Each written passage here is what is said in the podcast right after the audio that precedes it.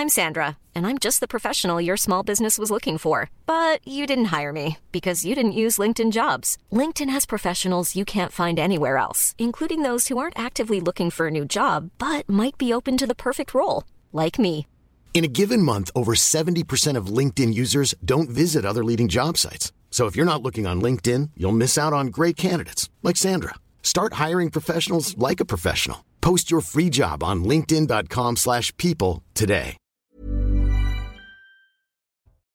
Bonjour et bienvenue à tous pour Midi News. C'est un plaisir de vous accompagner. Alors, on peut débattre à l'envie sur le texte immigration, sur les blocages à l'Assemblée, sur la commission mixte paritaire, mais l'une des vraies questions, nous semble-t-il, est de savoir pourquoi ne pas avoir donné la parole au peuple.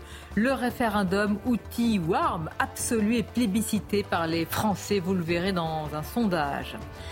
L'Assemblée générale de l'ONU a voté hier un cessez-le-feu immédiat à Gaza. Israël et les États-Unis s'y opposent, mais désormais Joe Biden n'hésite plus à parler de bombardements indiscriminés sur Gaza et affirme que Netanyahou ne veut pas d'une solution à deux États. Alors est-ce un basculement des États-Unis? On va en parler avec un très grand connaisseur évidemment, Gilles Kepel, qui nous fait l'amitié d'être avec nous pour Midi News. Et puis Serge Gainsbourg n'est plus en odeur de sainteté. Hein. L'a-t-il déjà été? Mais écoutez bien, là, il n'a plus le droit de citer. Une station de métro, Porte de Paris, devait porter son nom, mais une pétition s'insurge contre cette décision, insistant sur le passé contesté de l'artiste. Alors, faut-il déboulonner la statue Gainsbourg?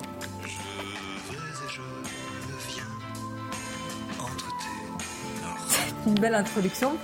Magnifique. Le journal. Bonjour, cher Michael. Bonjour Sonia, bonjour à tous. Et dans l'actualité cet après-midi, le procès de Monique Olivier, jugée pour euh, complicité dans les enlèvements et meurtres de trois jeunes filles. Procès suivi à la cour d'assises des Hauts-de-Seine par notre journaliste police-justice Noémie Schulz. Noémie, cet après-midi aura lieu une audition très attendue, celle de Selim, le fils de Monique Olivier et de Michel Fourniret. Absolument, il est le fils unique du couple Fourniret-Olivier, né sous le sceau de la malédiction en 1988. Célim a servi d'appât avant même sa naissance quand sa mère enceinte de 8 mois a fait monter une jeune fille dans sa voiture plus tard. Ce bébé endormi dans son siège auto servira aussi à faire baisser la garde des euh, victimes. Cet homme, âgé de 35 ans aujourd'hui, a bien tenté d'échapper à ses parents en changeant de nom. Il ne s'appelle plus Fourniret, mais il semble avoir été rattrapé par cet héritage familial très lourd. Il a été mis en examen cet été pour tentative de viol. Célim n'a jamais témoigné devant une cour d'assises. Son audition, euh, prévue cet après-midi par visioconférence, est pourtant essentielle. Lui seul a vécu avec Michel Fourniret et Monique Olivier et peut donc décrire la nature de leur relation. Et puis, il est surtout un témoin clé de l'affaire Estelle Mouzin, car au moment de l'enlèvement de la fillette en 2003, il vivait avec ses parents. Il avait alors 15 ans. Il a certainement vu, entendu des choses. C'est en tout cas la conviction des proches de la fillette. C'est aussi ce qu'a raconté une ancienne détenue à laquelle Monique Olivier s'était confiée. Un doute subsiste toutefois. Selim sera-t-il bien présent à 14 heures au tribunal de Nice où il doit être entendu euh, par euh, donc visioconférence? Un doute subsiste. Il avait demandé à pouvoir témoigner à huis clos. Il dit recevoir des menaces de mort. Le président avait refusé ce huis clos. Merci beaucoup euh, Noémie Schulz. Dans le reste de l'actualité, la commission mixte paritaire se réunira lundi à 17h pour euh, tenter de trouver un accord sur le projet de loi immigration. C'est ce qu'a annoncé le président de la commission des lois, Sacha Houlier. De son côté, Elisabeth Borne reçoit aujourd'hui les présidents de groupes parlementaires de Renaissance et des Républicains. Et puis les actes antisémites en, augmentation de 330% dans la capitale depuis le début de euh, depuis le début de l'année par rapport à 2022. C'est ce qu'a annoncé euh, Laurent Nunez, le euh, préfet de police de Paris, qui précise qu'une grande majorité de ces actes ont été, ont été enregistrés après l'attaque lancée par le Hamas contre Israël le 7 octobre dernier. On l'écoute. Sur Paris, on a eu 550 actes antisémites depuis le début de l'année. 550, dont 484 depuis le 7 octobre dernier. Donc c'est plus 330% par rapport à l'année passée.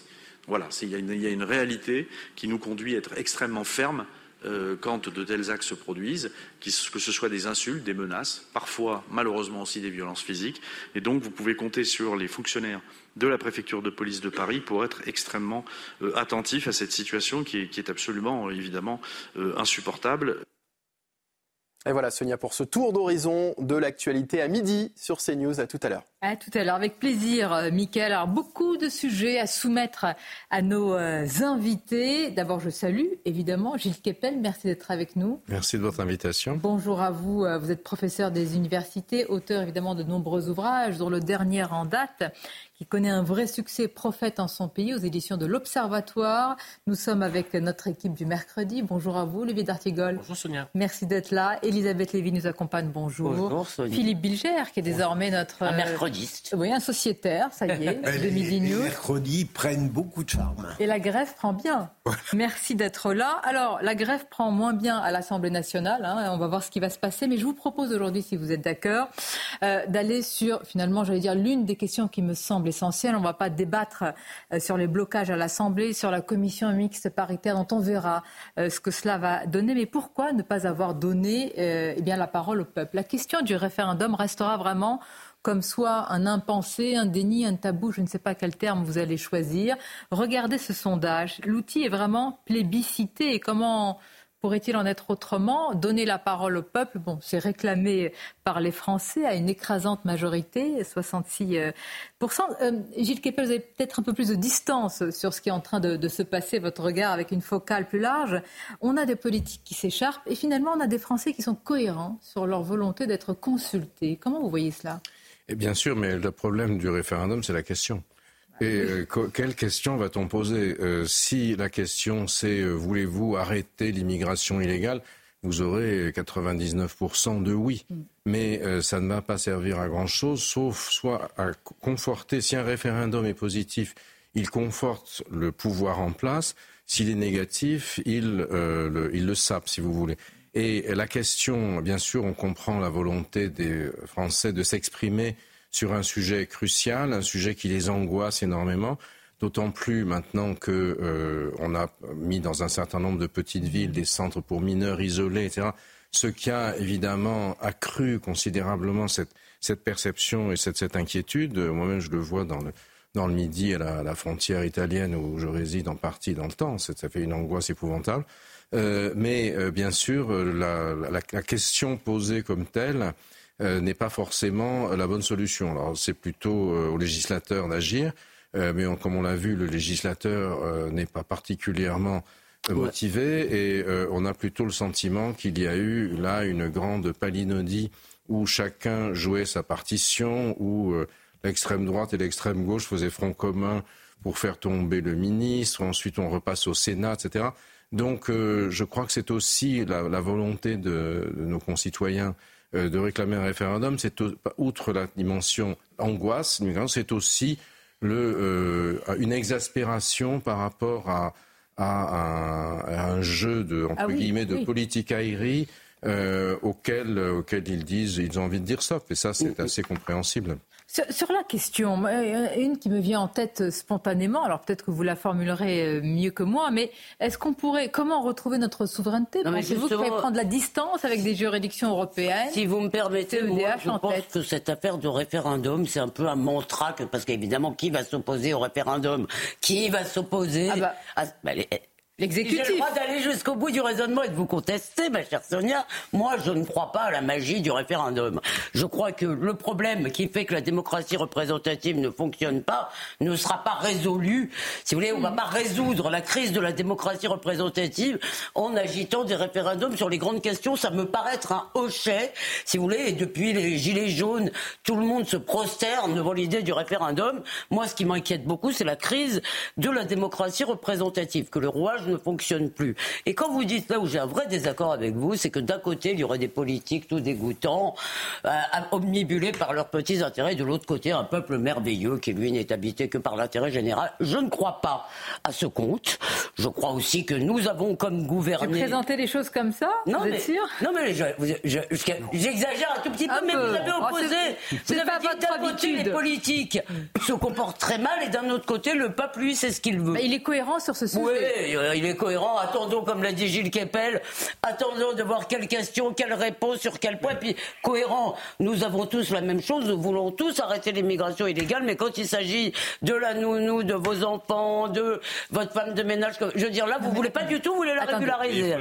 S'il vous plaît, oui, bien sûr, mais pour la, pour la déclarer, il faut la régulariser. Non, pardonnez-moi, pardonnez-moi. Sur, sur les questions qui sont posées depuis des années, il y a une cohérence des Français. Oui.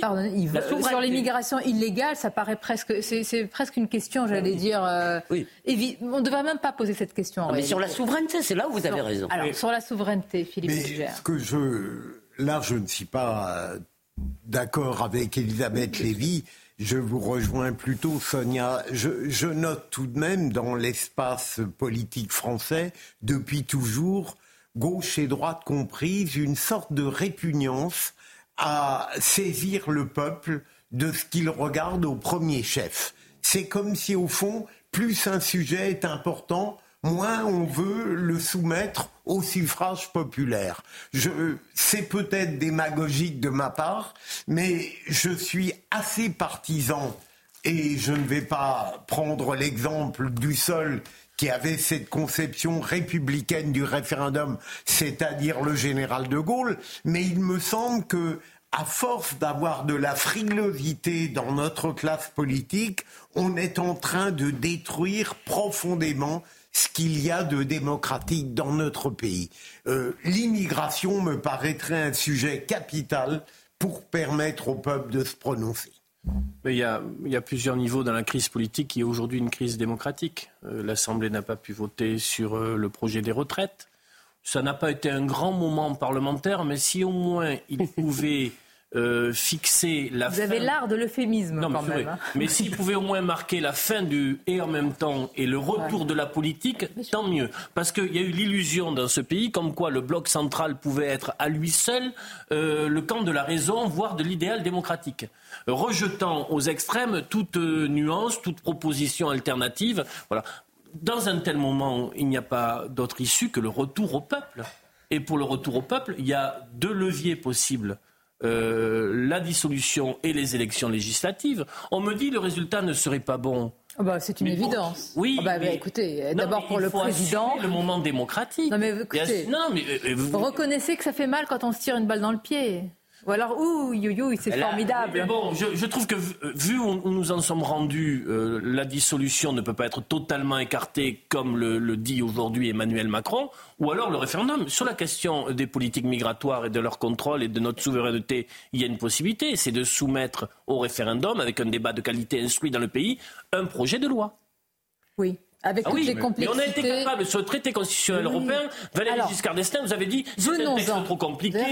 Les gens étaient dans les. C'est une insulte à l'intelligence. Les gens étaient dans les salles de fête de sous-préfecture, je m'en souviens, stabilo à la main avec le TCE. Vrai ou faux? Oh, ce serait Il y a une intelligence politique dans notre pays. Mais oui. Oui. Mais dans, oui. dans, les faits, ce qui va se passer, c'est la commission paritaire mixte entre euh, le Sénat et euh, l'Assemblée.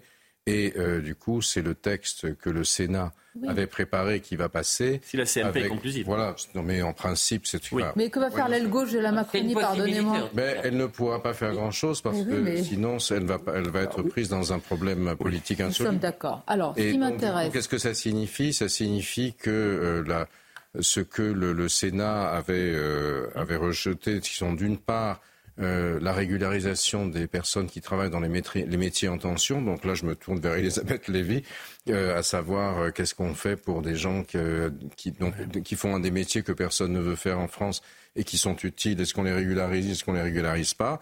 Donc la question se pose, la femme de ménage, la nounou, le type qui fait le, qui fait les qui par les tuyaux, et puis euh, d'autre part euh, l'assurance l'assurance maladie. Donc ça ça ça va être des, sont les enjeux. La, la, politique est une affaire de symboles. Euh, je comprends évidemment et comment on pourrait ne pas comprendre que des régularisations au cas par cas de clandestins hein, dans les métiers en tension, mais c'est une affaire de symboles. Et depuis le début, on peut moquer ou caricaturer les LR, mais ils disent écoutez, est-ce que ce n'est pas un appel d'air? C'est un symbole. La politique, c'est de la dynamique. Donc, quelle, image vous donnez? Pour répondre à Gilles Kepel, puisqu'il m'a interrogé sur ce qu'on faisait pour les nounous. En fait, euh, j'ai entendu Mathieu Bocoté, alors il ne donne pas toute la solution hier, dire cette chose que je trouve assez juste. Si vous avez une économie qui ne peut fonctionner qu'avec des gens sous-payés, parce que une des raisons pour lesquelles on ne trouve pas de gens pour faire ces travaux aujourd'hui, c'est pas parce que s'occuper d'enfants c'est affreux, c'est parce que euh, euh, ce sont des travaux sous-payés. et, et Mathieu Bocoté disait si votre système économique dépend de cela, eh bien il faut changer de système économique. En plus, on nous parlait de 5000 personnes. Ne me dit dites pas que l'économie française est à ce point dépendante. Elisabeth, dans l'île de France, données INSEE 2022, 60% des métiers dans le BTP sont occupés par des étrangers. Vous que tous ces débats sont vains. tous illégaux. Là, on parle des travailleurs. Excusez-moi. Non mais, non, mais là, tous ces débats sont vains. On parle des travailleurs illégaux. Mais Elisabeth, Elisabeth, vous pensez très bien, mais c'est vain ce que vous dites. Je vous assure. Si on n'a pas notre souveraineté, mais quel que soit, on peut être en désaccord. Si on n'a pas notre souveraineté à décider d'une politique migratoire ça sert à rien. Vraiment, je vais vous donner cet exemple. Moi, je le trouve quand même édifiant. Vraiment. Vous avez le Conseil d'État qui a ordonné au ministère bah de l'Intérieur, qui a ordonné à Gérald Darmanin de permettre le retour en France d'un homme soupçonné de proximité avec la mouvance djihadiste. Là, on parle quand même de sujets suffisamment sérieux. Le ministère, et là on peut le dire courageusement pour Gérald Darmanin si je puis dire, est passé outre la décision de, de la Cour européenne des droits de l'homme, Philippe Bilger. Rattraper, donc, c'est finalement, et on lui tape sur les doigts, le Conseil d'État. Je veux dire, pour ceux qui nous regardent aujourd'hui, sans être dans la démagogie, que peut-on penser d'une telle décision? Mais... Je précise que l'homme dit que s'il rentrait en Ouzbékistan, il serait torturé et puis voilà, il pourrait être euh, mis en prison. En France? Mais j'ai déjà discuté, euh, euh, Sonia, la validité de notre État de droit dans sa définition classique par rapport aux menaces qui pèsent sur la France encore plus, bien sûr, lorsqu'une forme d'abstraction angélique européenne prétend nous dicter des règles, parce qu'évidemment, on est toujours généreux sur la peau des autres pays.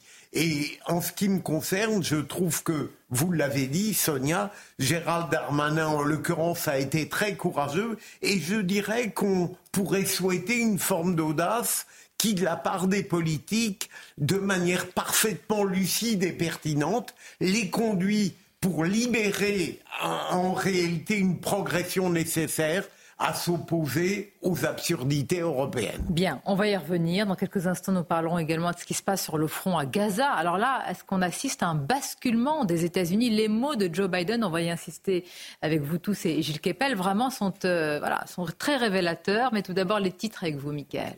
La commission mixte paritaire se réunira lundi à 17h pour tenter de trouver un accord sur le projet de loi immigration. C'est ce qu'a annoncé le président de la commission des lois, Sacha Oulier. De son côté, Elisabeth Borne reçoit aujourd'hui les présidents de groupes parlementaires de Renaissance et des Républicains. Une violente rixe filmée, diffusée sur les réseaux sociaux. Les faits se sont déroulés samedi dans le quartier Confluence à Lyon. Vous voyez sur ces euh, images hein, cet euh, automobiliste attaqué par une bande d'individus qui tentent de prendre la fuite. Selon le maire du deuxième arrondissement, les violences sont récurrentes dans ce quartier depuis plusieurs mois. Et puis un accord trouvé in extremis à la COP28 de Dubaï, qualifié d'historique et applaudi par euh, l'Assemblée tout entière. Ce compromis vient renforcer l'appel à abandonner les énergies fossiles. Emmanuel Macron a salué une étape importante et appelle maintenant à accélérer. En ce moment même, à Matignon, Elisabeth Borne reçoit les dirigeants LR pour euh, discuter, négocier. Bon, je ne sais pas. Écoutez, on va laisser faire. Hein. On va voir euh, la fumée blanche, ce qu'il en sera. Je voudrais vous faire encore euh, réagir à un point, vous tous et Gilles Kepel. Le maire de Nice, qui est Christian Estrosi, je, lui ai soumis le cas de cet euh, individu qui est soupçonné de proximité avec la mouvance djihadiste. Et je lui dis, mais un élu de terrain Imaginons qu'il soit, euh, qu'il réside ou qu'il soit renvoyé justement dans la région, euh, dans la ville de Nice. Que feriez-vous dans ce cas-là? Est-ce que vous estimez que la Cour européenne euh, travaille à l'intérêt général et des Français? Voici sa réponse. Il ne faut pas sortir de la CEDH. Pas du tout. Mais comment peut-on d'un côté malmener le ministre de l'Intérieur, dont on montre la fermeté à agir, l'autorité qu'il met, combien il est actif, et combien, dès qu'il veut euh, aujourd'hui expulser un étranger qui en plus n'est pas dans le périmètre de Schengen, que l'Union européenne effectivement s'entrave à cette mesure. Donc c'est une entrave Donc, pour vous. Je pense que c'est une entrave et je pense qu'à un moment, contre cette attitude de droit de lobbyiste. Il serait peut-être temps que nous fassions évoluer le droit européen. il y aura des élections européennes l'année prochaine et je souhaite d'ailleurs que ce débat nous permette de dire que nous allons agir avec la plus grande fermeté de même que je souhaite que les ministres qui siègent à la table de chaque Conseil des ministres européens euh, fassent pression sur la Commission de Bruxelles pour faire évoluer ce droit-là, qui n'est plus acceptable parce qu'il y a un moment où, en matière de subsidiarité, la France ne pourra plus tolérer de subir les conséquences d'une décision qui était importante de la part du ministre de l'Intérieur et qui a été rejetée.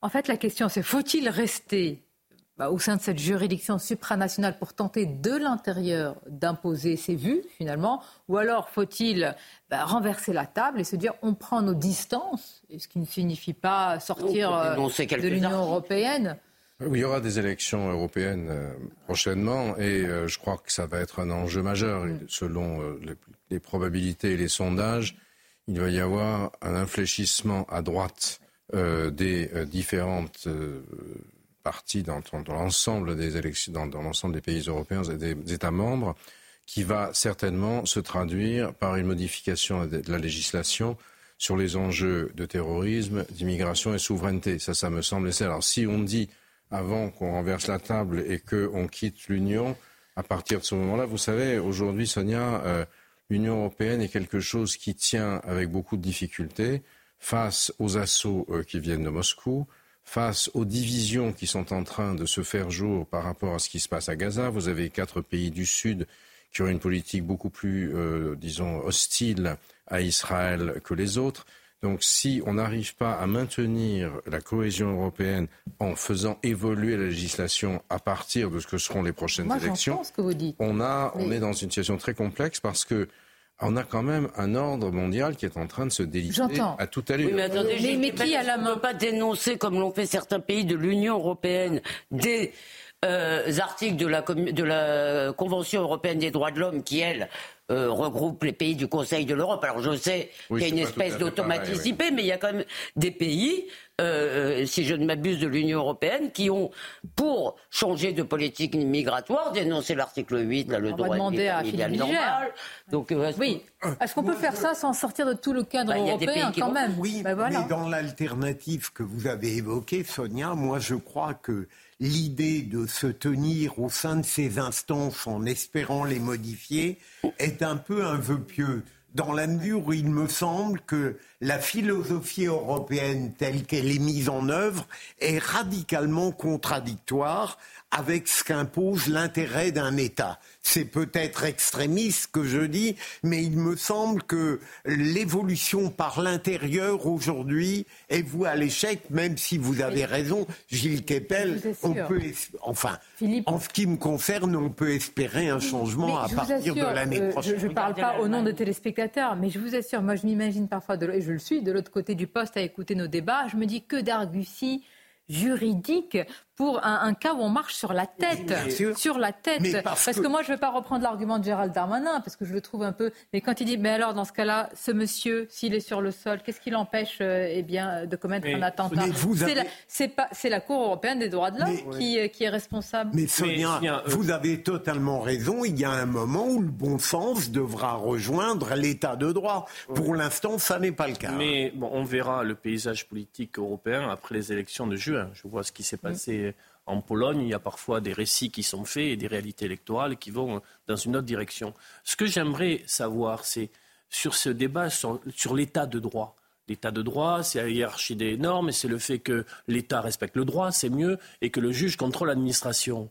Pour ceux qui nous disent, non mais pour ceux qui nous disent, on en sort on bascule, ah, certains le disent. Oui, mais c'est la menace. Moi, Ils agitent un chiffon rouge de la sortie de l'état de droit. s'est renforcée, je pense, pour tout dire, que l'état de droit nous permet aujourd'hui de lutter contre le terrorisme. Mais attendez, mais on peut l'adapter. Écoutez, je, vous assure, tous les matins, j'ai des responsables politiques qui, alors on dirait qu'on a dit un énorme truc. Est-ce qu'on peut, s'il vous plaît, je vous prie, compte tenu du nombre de morts depuis euh, Mohamed Merah, hein presque 300, plus de 1200 blessés, imaginez à adapter notre état de droit pour protéger les Français. Oui. Mais est-ce que je peux Mais non, mais ils vous disent, mais attendez, mais ça veut dire que vous sortez de l'état de droit. on l'a déjà fait.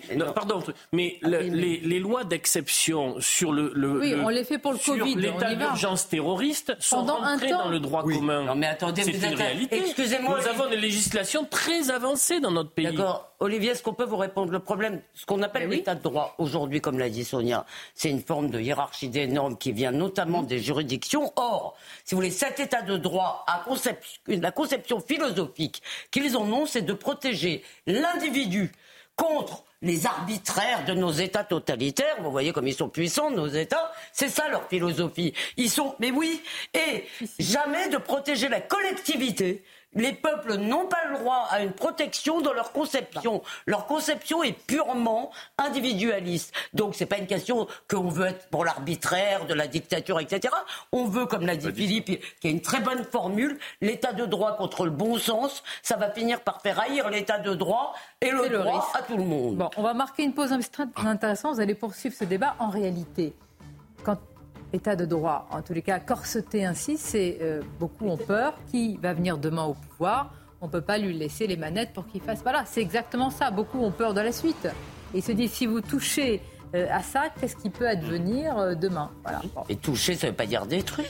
Mais c'est pour ça qu'on dit adapter et faire évoluer. Alors, très important, ce qui se passe sur le front de la guerre. Vraiment, Gilles Kepel, je vous remercie, parce que hier, il s'est passé quelque chose de très, très important. Et les mots de Biden ces derniers temps, eh bien, nous donnent beaucoup à réfléchir. On va le faire avec vous, une courte pause. Midi News, la suite. Dans quelques instants, on reviendra quand même sur la loi immigration. Nous avons parlé du sondage hein, où les Français plébiscitent le référendum. Et puis nous parlerons de l'alliance des contraires. Vous allez voir quand même une séquence incroyable, un face-à-face. Alors tendu, c'est pas le mot, plus que ça, entre Elisabeth Borne et Mathilde Panot. Mais tout d'abord, et juste après les titres, sur le front à Gaza, beaucoup, beaucoup d'informations très importantes.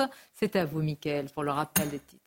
Alors que la commission mixte paritaire doit se réunir lundi, la maire de Calais dénonce une pression migratoire incessante. Dans une lettre adressée aux parlementaires, elle décrit une situation qui se détériore de jour en jour. 550 actes antisémites recensés depuis le début de l'année dans la capitale, soit une hausse de 330% par rapport à 2022. Laurent Nouniez, le préfet de police de Paris, précise qu'une grande majorité de ces actes, 484 au total, ont été enregistrés après l'attaque lancée par le Hamas contre Israël le 7 octobre. Et puis 11 départements placés en vigilance orange pour crues et pluie inondations. Des averses parfois orageuses sont présentes aujourd'hui sur le littoral atlantique avec un vent d'ouest qui pourrait atteindre les 100 km/h dans le golfe de Gascogne. L'Assemblée générale de l'ONU a voté hier un cessez-le-feu immédiat à Gaza. Vous le savez, depuis déjà euh, quelques jours, hein, l'ONU euh, dénonce en tous les cas, ce qui se passe à Gaza. Ils ont parlé très souvent d'un, entre guillemets, je mets cela, un, nettoyage ethnique. Israël et les États-Unis euh, se sont opposés hier. C'est logique de leur point de vue au cessez-le-feu. Mais désormais, Joe Biden, chez Keppel, n'hésite pas à parler de bombardement. Ce sont ses mots indiscriminés sur Gaza. Il affirme que Netanyahou ne veut pas d'une solution à deux États. Et dit-il précisément, le gouvernement israélien ne veut pas d'une solution à deux États. Est-ce que c'est un basculement oui, euh, enfin c'était déjà présent, mais là clairement euh, Biden a dit ça n'est pas Netanyahou euh, qui est l'homme de la solution. Et ce qui signifie, vu que les États-Unis sont le pourvoyeur principal, quasiment exclusif des obus pour les chars Merkava, même du phosphore blanc très contesté, etc. Il est très difficile à Israël de résister. Cela étant, Netanyahou, quoi qu'on pense de lui, n'a pas pris le pouvoir par un coup d'État. Il a été élu, euh, mais euh, à l'intérieur de de la Knesset, il peut y avoir un certain nombre de députés qui basculent contre lui. Et euh, c'est à ce moment-là, je pense que c'est là que l'administration américaine est en train de, de pousser parce qu'on est dans un moment de bascule sur le plan militaire.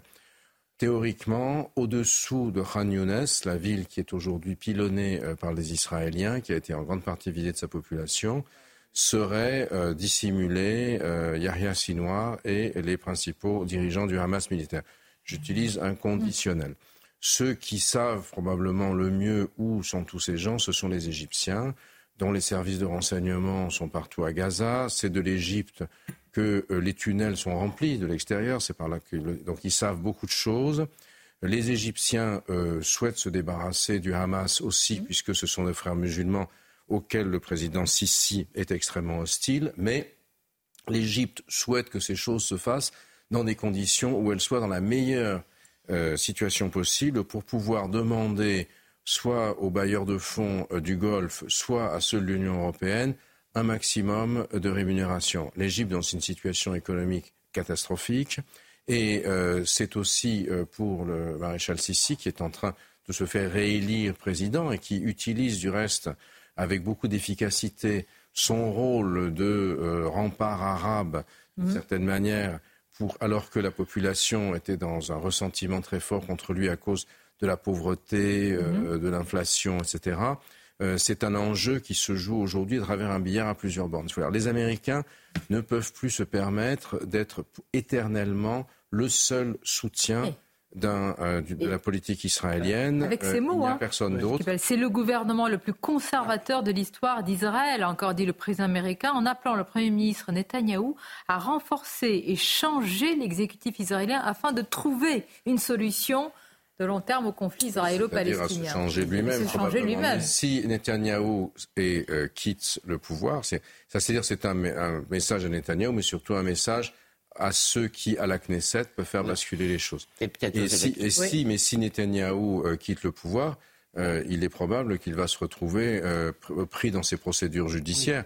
Et c'est tout le problème d'Israël aujourd'hui, c'est que quelqu'un qui doit se défendre en permanence contre des, euh, procédures judiciaires le concernant directement est euh, à, la, tête d'un pays et pense à lui avant de penser au pays. Vous savez que l'une des, grandes, des grandes raisons pour lesquelles il y a eu cette attaque surprise avec un tel succès, c'est que l'armée avait été retirée euh, de la frontière entre Gaza et Israël parce qu'elle était envoyée par M. Netanyahu faire la police en Cisjordanie pour faire plaisir aux colons qui font l'expansion des colonies qui ainsi vote pour lui à la Knesset. Mais cette situation ne va pas pouvoir durer éternellement. Et pour les États-Unis, c'est un enjeu absolument crucial parce que, euh, à la lumière de ce qui est en train de se passer en ce moment, vous avez une espèce de ressentiment anti-occidental général, non seulement dans ce qu'on appelle entre guillemets le Sud global, c'est un terme qui mériterait d'être euh, analysé plus profondément, mais appelons-le comme ça pour l'instant, et puis aussi, y compris dans les opinions publiques des pays européens et des États-Unis. Les États-Unis ne s'attendaient pas à ce que sur leur campus, il y ait le désordre qu'il y a aujourd'hui. Vous avez vu les, des présidents d'universités prestigieuses contraintes à la démission après être passés devant le Congrès. Ce sont des situations qui vont, qui peuvent se reproduire également en Europe. Et donc là, il y a quelque chose qui donne le sentiment que euh, M. Biden ne peut pas risquer la place des États-Unis dans le monde pour faire plaisir à Bibi Netanyahu. C'est majeur. Bah, vraiment, on va continuer à vous écouter, Gilles Kepel, et, faire réagir euh, nos, invités. Je rappelle Israël, hein, qui s'est donné comme objectif de détruire le, Hamas et qui dit euh, nous n'arrêterons pas tant que c'est pas, euh, c'est pas fait. Objectif mouvant s'il en est. Hein. Mais vous, difficile de trouver, de dire aujourd'hui, ça y est, c'est fait, le Hamas est détruit. Moi, j'ai une interprétation petit chouïa différente des paroles de, Joe Biden, parce que ce qui compte, c'est quand même ce qui se passe au Conseil de sécurité. Tant que les Américains n'utilisent pas leur veto, l'abstention, laissant les autres euh, mettre leur veto, ça veut dire qu'en gros, il laisse Israël continuer tant que les avions chargés de munitions arrivent. Il y a des américaines sur l'aéroport Ben Gurion d'avions américains qui défilent euh, avec euh, euh, tant que ça veut dire que Biden, qui parle aussi à sa propre opinion et à son propre camp, qui commence à lui en vouloir beaucoup, ne va pas les arrêter. Et je redis que l'objectif, que ce que disent les, les, militaires, en tous les cas ceux que j'ai rencontrés, ils disent pas de détruire le Hamas, ils disent démilitariser Gaza. Ce qui me semble déjà plus légitime ou en tous les cas plus atteignable peut-être, euh, en tous les cas pour un temps euh, euh, dans l'immédiat. Mais juste un mot sur Netanyahou, là où je suis totalement d'accord. Moi, j'ai le sentiment, si vous voulez, que d'abord Netanyahou a plongé ce pays dans une quasi-guerre civile pour s'accrocher au pouvoir, en s'accrochant au pouvoir avec sa loi stupide qui remet en cause un équilibre un peu fragile entre juifs et démocratiques. Donc, Euh, il est vraiment éminemment responsable. Il a bricolé une majorité dégoûtante, vraiment, avec des gens, franchement, euh, je veux dire... Euh, ben, Infréquentable. comment Oui, oui, totalement. Oui, en tous les cas, dangereux. dangereux pour Israël. Je dis pas... Ils sont très dangereux, à mon avis, pour Israël. Maintenant, la question que je me pose, si vous voulez, compte tenu de l'état d'esprit de beaucoup d'Israéliens qui ont très peur qu'on leur reparle des deux États maintenant, à mon avis, il ne faut pas leur en parler maintenant, le risque, c'est que en parler jamais, les Israéliens réalisent une majorité encore Attendez, attendez. Là, c'est majeur. Parce que la, vraie question là, oui, oui, euh, si on n'en parle pas aujourd'hui de la solution des deux États, on n'en parlait pas déjà. Je veux dire, à un moment, quand mais la pire, bah, malheureusement, alors attendez, je vous donne la parole tout de suite, Olivier. On va aller sur le terrain. Pardonnez-moi parce que nos reporters ne peuvent pas attendre. Nous sommes avec Antoine et Steve. Antoine, euh, il y a aussi, euh, comment dire, une autre, euh, un fait. Hein, Est-ce que vous pouvez nous le préciser? Puisque on a appris que Israël, en tout cas l'armée serait en train ou envisagerait d'inonder tous les tunnels à Gaza. Il y a évidemment l'inquiétude les familles des otages, parce qu'on rappelle, il faut insister, il y a encore de nombreux otages à Gaza, et puis il y a beaucoup de questions hein, de la communauté, si on peut l'appeler ainsi, internationale sur, sur cela. Oui, effectivement. Vous savez, c'est une technique qui est très connue ici euh, au Moyen-Orient, euh, principalement parce que l'Égypte a déjà utilisé euh, cette méthode pour pouvoir noyer les tunnels. Souvenez-vous, c'était entre le Sinaï en Égypte et euh, la bande de Gaza en 2015, une époque où les tunnels effectivement étaient très importants pour l'apport d'armes, notamment la circulation d'armes en direction euh, des groupes djihadistes qui se trouvent dans la bande de Gaza. Et là, effectivement, c'est une information qui ressort ce matin du Wall Street Journal de l'entourage, d'après plusieurs sources euh, de l'administration Biden, effectivement, l'armée israélienne pourrait commencer ces jours-ci à noyer des tunnels dans le nord de la bande de Gaza pour évidemment, d'après eux, détruire les armements qui seraient stockés à l'intérieur, mais c'est une grosse inquiétude, vous le disiez, pour les familles des otages, parce qu'effectivement, si des otages sont cachés dans des souterrains et que les souterrains sont noyés, ça risque de poser beaucoup de problèmes, notamment euh, pour l'acheminement euh, des otages s'il y a des négociations en cours. Bref, tout cela pour vous dire qu'ici, tout le monde est très inquiet, surtout que les bombardements continuent sur le nord de la bande de Gaza notamment. Nous étions à Sad tout à l'heure encore avec Stéphanie Roquet qui se trouve derrière la caméra. C'est un lieu tout près de, de, la bande de Gaza, du nord de la bande de Gaza. On pensait que cette, cette zone était maintenant sous le contrôle de, de l'armée israélienne, mais non, il y a toujours d'énormes bombardements et des répliques des groupes djihadistes qui se trouvent encore dans cette zone. Merci. Merci à vous, Antoine Estève, et évidemment aussi à, Stéphanie euh, Rouquier, Olivier D'Artigol. De, de, ce que nous vivons, et d'ailleurs, merci à Gilles de... Parce que comme on est souvent dans la ça ne permet pas de réfléchir et de penser. Donc c'est vrai que quand on peut avoir des décryptages, c'est mieux. Euh, le drame, c'est que la solution politique à deux États est revenue dans les pires conditions mais elle avait été totalement abandonnée. Euh, le gouvernement israélien n'en voulait pas, le Hamas n'en voulait pas. Et il faut dire que le processus de ce qu'on appelle les accords d'Abraham ont fait qu'il ne faut pas oublier que les États arabes ont abandonné les Palestiniens n'en voulait pas dans, la, dans, le, dans la, bataille politique de, de solution à deux États. Peut-être que la marche apparaît haute aujourd'hui, mais au moins réfléchissons aux futurs interlocuteurs que ce soit du côté israélien. Je pense que Netanyahou, bien évidemment, ne s'en relèvera pas. Sa situation au sein même du Likoud est en train de se détériorer à vitesse grand V. Sa coalition politique n'était était quand même jamais dans l'histoire politique d'Israël. Il y avait eu une telle couleur politique. Il y avait des gens aussi extrémistes mais incompétents, ce qui est embêtant vu les portefeuilles euh, qu'ils occupent aujourd'hui. Mais là où j'ai une crainte, c'est que le Hamas peut être vaincu militairement, mais marquer des points politiquement. Je vois par exemple sa progression euh, en Cisjordanie auprès euh, de la population palestinienne, étant donné que l'autorité palestinienne a été incapable, pour différentes raisons, d'arracher des avancées politiques sur les dernières années, ils peuvent apparaître auprès des Palestiniens, mais dans la rue arabe, même si je n'aime pas beaucoup l'expression, comme une force politique qui a permis quelque chose. Ce qui est terrible. Hein. Ce qui est terrible parce que Israël intervient, c'est ce que dit Netanyahou évidemment, euh, en réponse au massacre du 7 octobre pour assurer à long terme sa sécurité en démilitarisant la, la, bande ou en tous les cas en détruisant le Hamas. Et, et j'allais dire, le double effet, en réalité, c'est de nourrir. On a appelé ça la rue arabe, je sais que c'est une expression qui ne veut rien dire, Gilles Kepel, mais le ressentiment est de plus en plus fort aujourd'hui, Philippe. Moi qui ai une conception très traditionnaliste de l'histoire, je suis obligé de noter tout de même le rôle très positif de quelqu'un qu'on a moqué, le président Biden, à cause de sa sénilité euh, physiquement réelle, mais parfois euh, qui l'entraînait à des maladresses et à des imprudences, n'empêche qu'il a une cohérence dans sa politique internationale. Et deuxième élément qui me semble peut-être très anecdotique, mais qui pèse son poids, c'est le fait qu'aujourd'hui, on se rend compte que dans ce conflit, il manque fondamentalement des personnalités capables euh, de, en quelque sorte, de régler le nœud gordien. Euh, on en est très loin. La discussion que nous avons ici, tout de même, nous ne sommes pas dans.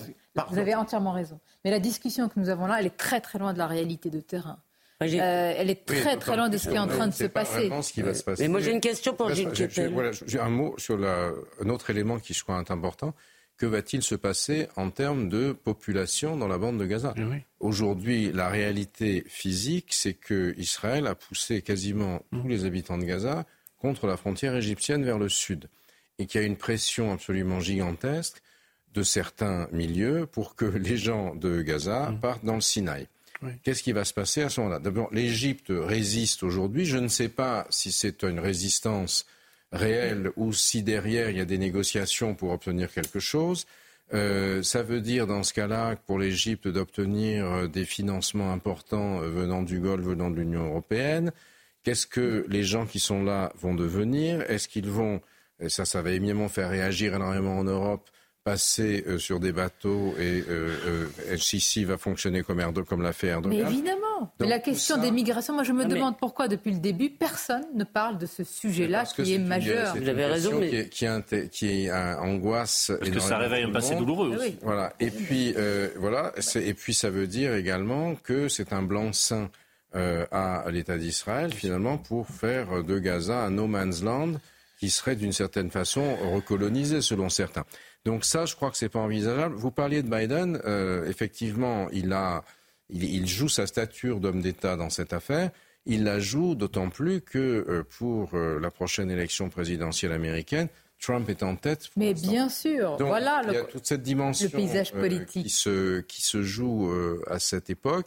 Aujourd'hui, je crois que si vous voulez, on est vraiment très crucial. Pourquoi il y a une telle tension, c'est que les Israéliens ont le sentiment que encore un effort et ils peuvent attraper les dirigeants militaires du Hamas qui sont cachés euh, sous Khan Younes.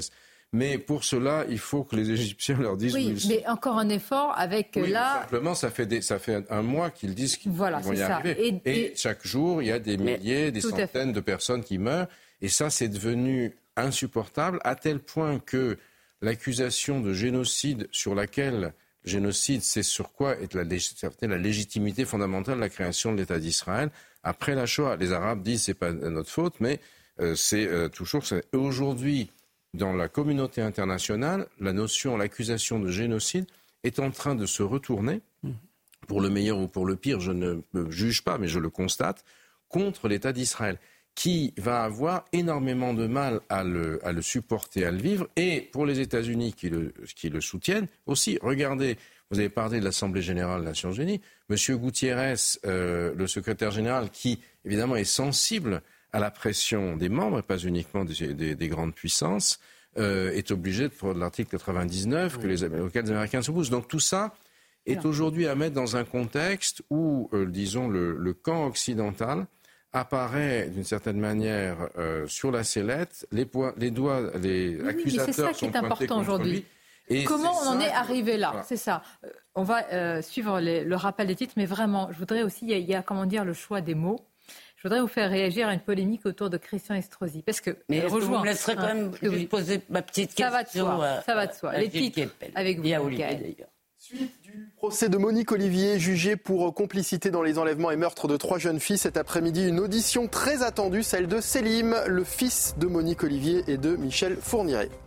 Une pétition a été lancée contre la future station de métro Serge Gainsbourg, pétition qui a déjà recueilli plus de, plus de 4200 signatures et qui reproche à l'artiste sa personnalité controversée et sa, je cite, misogynie. Et puis un nouveau record de chaleur pour un mois de décembre, 29,9 degrés enregistrés à Malaga en Espagne. Cette température estivale survient alors que le sud de la péninsule ibérique est soumis depuis plusieurs jours à d'importants courants d'air chaud. Christian Estrosi avait affirmé que des médias diffusaient des images où l'on voit des mamans, donc des mamans palestiniennes qui pleurent avec un bébé en plastique, faisant croire que c'est un bébé mort. Voici ce qu'il avait déclaré chez nos confrères de France 3. Il y a eu une avalanche de réactions, indignation, beaucoup de médias du service public ont essayé, c'est pas de, de, vérifier cela, affirmant que c'était faux. Ce qu'avait dit Christian Estrosi, il y a eu même des médecins légistes qui ont été dépêchés pour voir la photo. Imaginez quand même où on en est pour juger si le bébé euh, venait de, mourir. Je crois que je. Non, mais ça prend au trip. Alors, il l'avait dit sur France 3. Moi, ce matin, je lui ai posé de nouveau la question, quand même, parce que. Euh, quoi, il y a des bombardements qui sont euh, conséquents et réels. Je crois qu'on peut admettre Hein, quelles que soient les méthodes totalement dégueulasses et abjectes du Hamas, qu'il y a énormément de morts. Voici sa réponse. C'est plus grave si ce que le Hamas essaie d'exhiber était un enfant civil mort qui a servi de bouclier humain que si c'était un enfant, comme le prétend l'ambassade d'Israël, euh, qui a toute ma confiance, que c'était un jouet en réalité. Christian voilà. permettez-moi une question, mais apporter son soutien à Israël face au massacre n'entraîne pas de nier la réalité des bombardements et le fait que ces bombardements touchent aussi, et là je reprends les mots des États-Unis, de manière indiscriminée aussi des enfants. Enfin, nul besoin de déshumaniser des morts. La guerre, c'est terrible. La guerre, ça fait des morts civiles. Et euh, naturellement, nous souhaiterions que la guerre n'existe pas.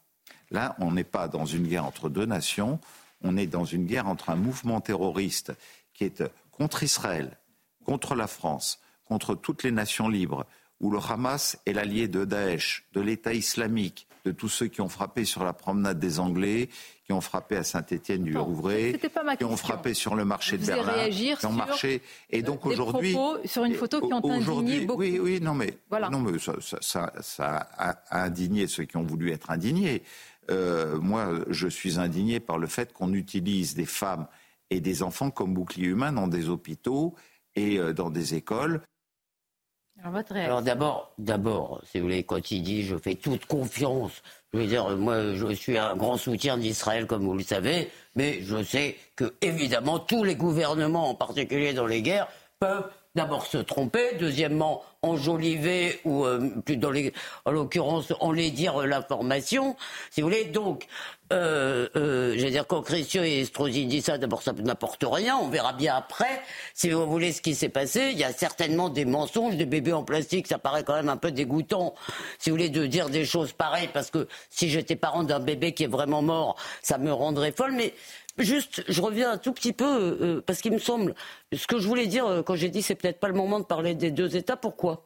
Parce que en, réalité, la clé de la situation va se trouver à un moment ou à un autre dans les mains des électeurs israéliens. C'est eux qui vont décider s'ils changent de gouvernement ou pas. Or, aujourd'hui, il y a en Israël une véritable assentiment sincère que l'existence de l'État, surtout attaqué d'un côté les Houthis, de l'autre côté le Hezbollah, ensuite le Hamas, euh, le Hamas en Cisjordanie, ils ont un sentiment qui, à mon avis, n'est pas complètement faux, peut-être pas complètement vrai, que c'est l'existence, la survie d'Israël qui est menacée. Donc plus ils auront ce sentiment, plus ils risquent, si vous voulez, d'envoyer euh, euh, à la Knesset des gens qui vont leur promettre des solutions simples, jamais d'État palestinien, etc. Je pense qu'il va falloir les reconvaincre. il va falloir je voudrais qu'on reste de la paix en Très bien. Je voudrais qu'on reste quand même un, instant sur la polémique. parce que euh, voilà comment on nourrit le ressentiment. c'est QFD. surtout sa réponse. C'est QFD. C'est moche la Je veux dire, il y a énormément de morts aujourd'hui. On est en train de voir les chiffres. Évidemment, on ne va pas prendre argent pour comptant, pour argent comptant les chiffres du ministère de la Santé du Hamas, mais les milliers de morts sont réels. C'est évident. Donc les bombardements euh, ben, touchent aussi évidemment euh, des, enfants. Et voilà, je voulais vous faire réagir à cela parce qu'il y a une responsabilité des mots euh, également. Gilles Kepel, on vous remercie. Merci, parce que c'était important d'en parler. Je trouvais un basculement aussi en ce moment de la position américaine. Donc merci pour votre analyse. Restez avec nous. Voilà de quoi on va parler. Est-ce qu'on est peut préparer un petit extrait? Pardonnez-moi, ça va être sur votre sortie, Jules Kepel, de, de Serge Gainsbourg. Ah oui, ça dépend ce que vous hein? mettez. Je vais laisser le choix à la régie. C'est déjà pour un, pour un extrait qu'on peut pas. Vous vous rendez compte déjà On est dans l'autocensure. Non, nous-mêmes. Kepel se fiche complètement de ses oukases. Bon. Euh, moi, je m'en fiche, mais euh, non, mais je pense que c'est le poinçonneur des lilas qu'il faudrait remettre en musique. Mais évidemment. Mauvaise pioche. Il existe plus de poinçonneur au lilas. En plus, voilà une énième polémique. Merci Gilles Kepel, merci. Une courte pause et on se retrouve en musique, toujours. Merci. Midi News, merci d'être avec nous et restez bien parce que vous allez voir différents sujets. Et puis je vous avoue, j'ai très envie d'écouter Elisabeth Lévy. Chanter. non, non, s'il vous plaît. Non, mais vous allez voir, ce n'est pas qu'une petite polémique sur Serge Gainsbourg, c'est très révélateur.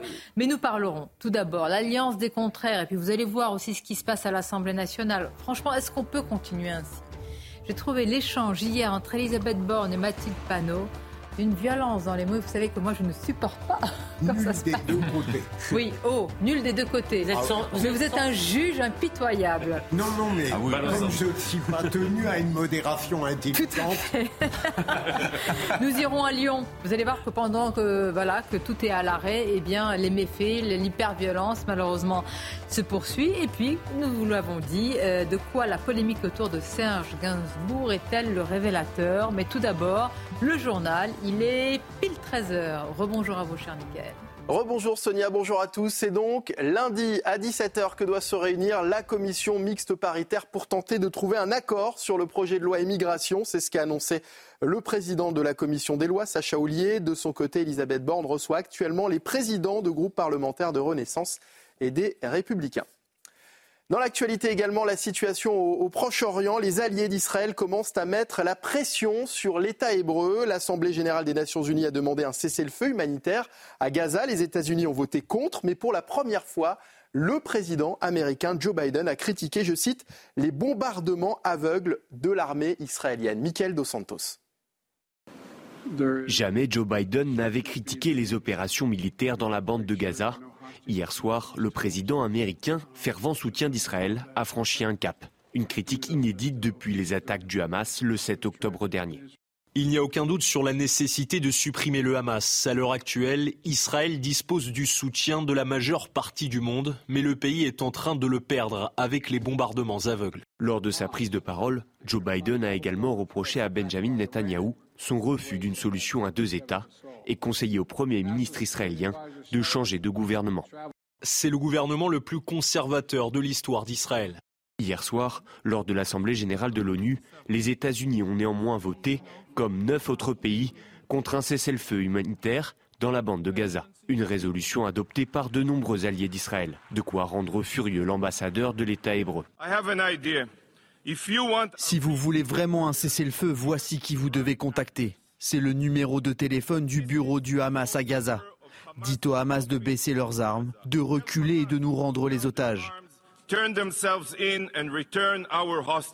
Adoptée avec 153 voix, cette majorité a dépassé celle obtenue lors des résolutions prises à la suite de l'invasion russe de l'Ukraine. Et puis un accord trouvé euh, in extremis à la COP28 de euh, Dubaï, qualifié euh, d'historique et applaudi par l'Assemblée tout entière. Hein, vous le voyez sur ces images, un compromis qui vient renforcer l'appel à abandonner les énergies fossiles, salué par l'envoyé spécial du président américain pour le climat, John Kerry. On écoute.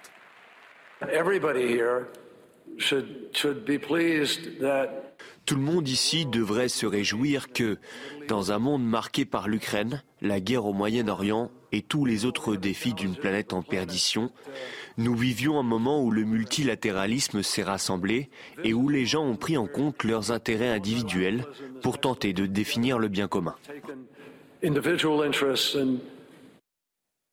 Et voilà Sonia ce qu'il fallait retenir de l'actualité à 13h sur CNews. À tout à l'heure. Merci à vous Mickaël. À tout à l'heure. Dans quelques instants, nous attendons confirmation. Mais je peux vous dire, selon le Parisien, une élève de 5e euh, a menacé ou aurait menacé sa professeure d'anglais avec un couteau. Ça s'est passé ce matin dans un collège de Rennes. Donc menace envers euh, un professeur, euh, une professeure de la part euh, justement d'un élève. Nous serons sur place dans quelques instants et nous continuons à évoquer justement ce qui se passe euh, dans les collèges.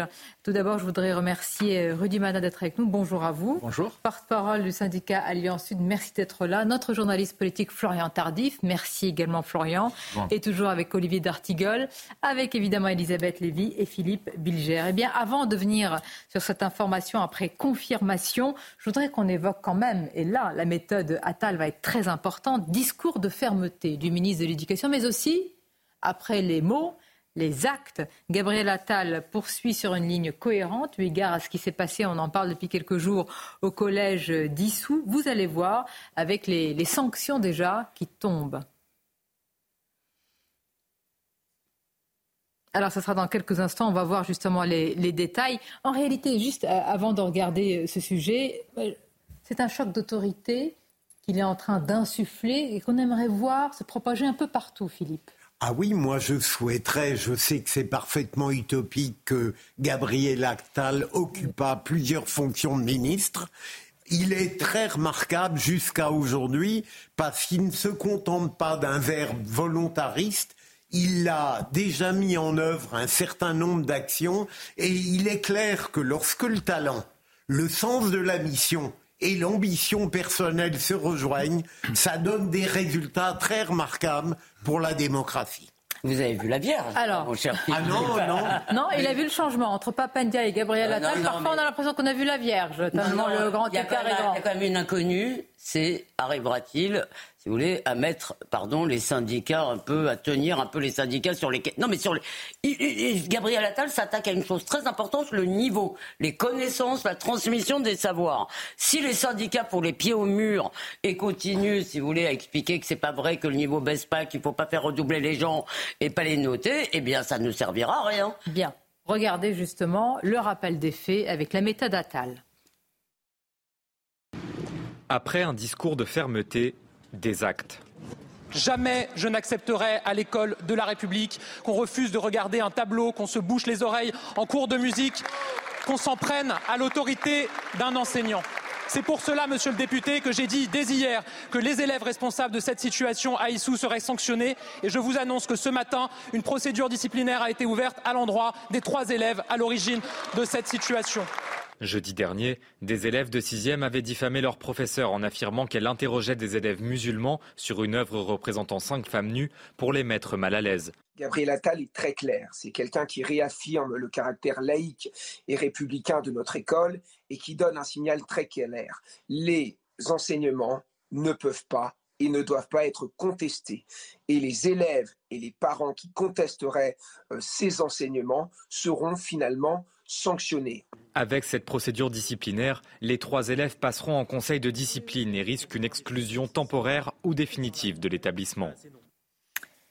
Bien, et justement, euh, vous voyez, pour ce collège à euh, Dissous, le, comment dire, la grande angoisse des professeurs, évidemment, c'est le spectre Samuel Paty. Et c'est pour ça que j'aimerais qu'on évoque, et avec vous, Rudy Mana, donc là, euh, c'est confirmé, hein, vous allez voir la réaction de l'Académie de Rennes également, donc c'est une élève de 5e qui a donc menacé sa professeure d'anglais avec un couteau, ça s'est passé ce matin dans un collège de Rennes.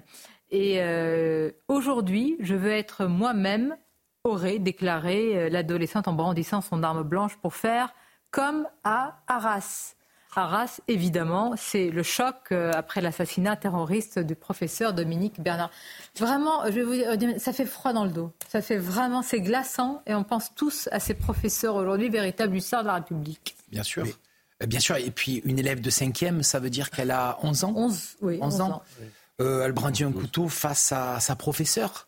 Euh, là, vraiment, on, a vraiment besoin du choc d'autorité. J'ai même envie de dire qu'on a besoin de l'ultra-choc d'autorité parce que c'est plus audible. Euh, on a des gamins de 11 ans parce que ça reste quand même, aux yeux de tous, des gamins à 11 ans. Et pourtant, elle brandit un couteau face à sa professeure apparemment, elle la menace et, elle, a dit une phrase que j'ai pas très bien compris d'ailleurs, mais, euh, en pleine classe. Donc à un moment donné, il va vraiment falloir se poser les vraies questions. Alors effectivement, euh, Gabriel Attal euh, montre les muscles, en tout cas depuis qu'il est arrivé à, l'éducation nationale. Effectivement, je trouve que ça met en place un choc d'autorité, mais, je crois qu'il va falloir qu'on passe à l'ultra-choc. Oui, alors l'ultra-choc, mais alors dans tous les domaines, y compris la justice, Philippe Bilger, parce que ce qui s'est passé quand même autour de ces euh, adolescents, c'est ceux qui avaient participé, comment dire, à montrer du doigt euh, qui était Samuel Paty à son, euh, à son, à son bourreau.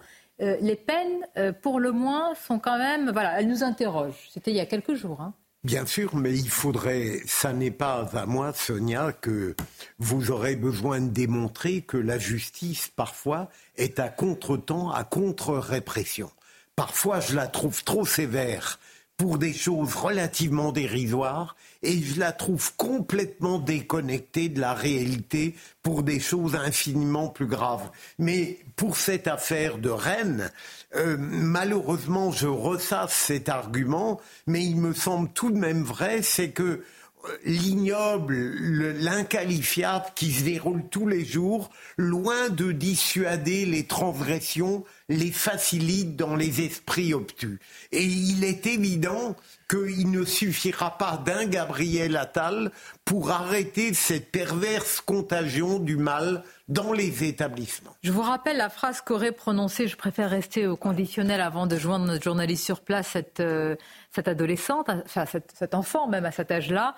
Aujourd'hui, je vais être moi-même, aurait-elle déclaré en brandissant son arme blanche dans son couteau pour faire comme, euh, comme Arras. Rappelons, nul besoin de le rappeler aux téléspectateurs, tout le monde le sait, mais l'angoisse des professeurs, ils sont tétanisés. Pour la plupart, la grande majorité, vraiment, parce que nous avons beaucoup, évidemment, autour de nous, tous, et puis nous avons beaucoup de témoignages ici à CNews de professeurs qui ont peur, qui vont avec la boule au ventre. Donc évidemment, la méthode Attal, Florian Tardif, est importante, mais là, de plus en plus, et j'allais dire, égard à tout le contexte dont nous parlons et tous les sujets qui sont abordés en ce moment, c'est un défi énorme. énorme un défi énorme, énorme et, on a de quoi être pessimiste lorsque l'on voit l'actualité et ces faits euh, qui s'ajoutent les uns aux autres. Et euh, euh, on va poursuivre la discussion, mais je pense qu'il faudrait étudier, c'est d'ailleurs assez intéressant le fait qu'il y a plusieurs mois maintenant, le président de la République ait parlé de processus de décivilisation, car je pense que actuellement tout ce qui se passe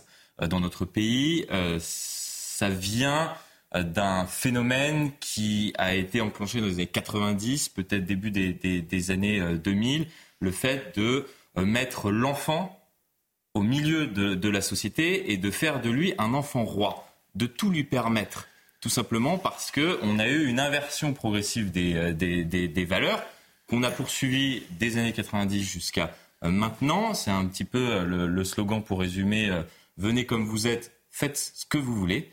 Et aujourd'hui, effectivement, il n'y a plus de cadre. Donc, c'est très bien que Gabriel Attal remette un cadre. Il est urgent d'en remettre un. ça prendra des années. Est-ce qu'on peut, aussi parler de ces bah. Est-ce qu'on peut aussi parler de ces établissements? Parce qu'à Issou, dans les Yvelines, c'est d'ailleurs l'académie de Samuel Paty, les enseignants ont euh, exercé leur droit de retrait parce que ça faisait des semaines que le climat se détériorait.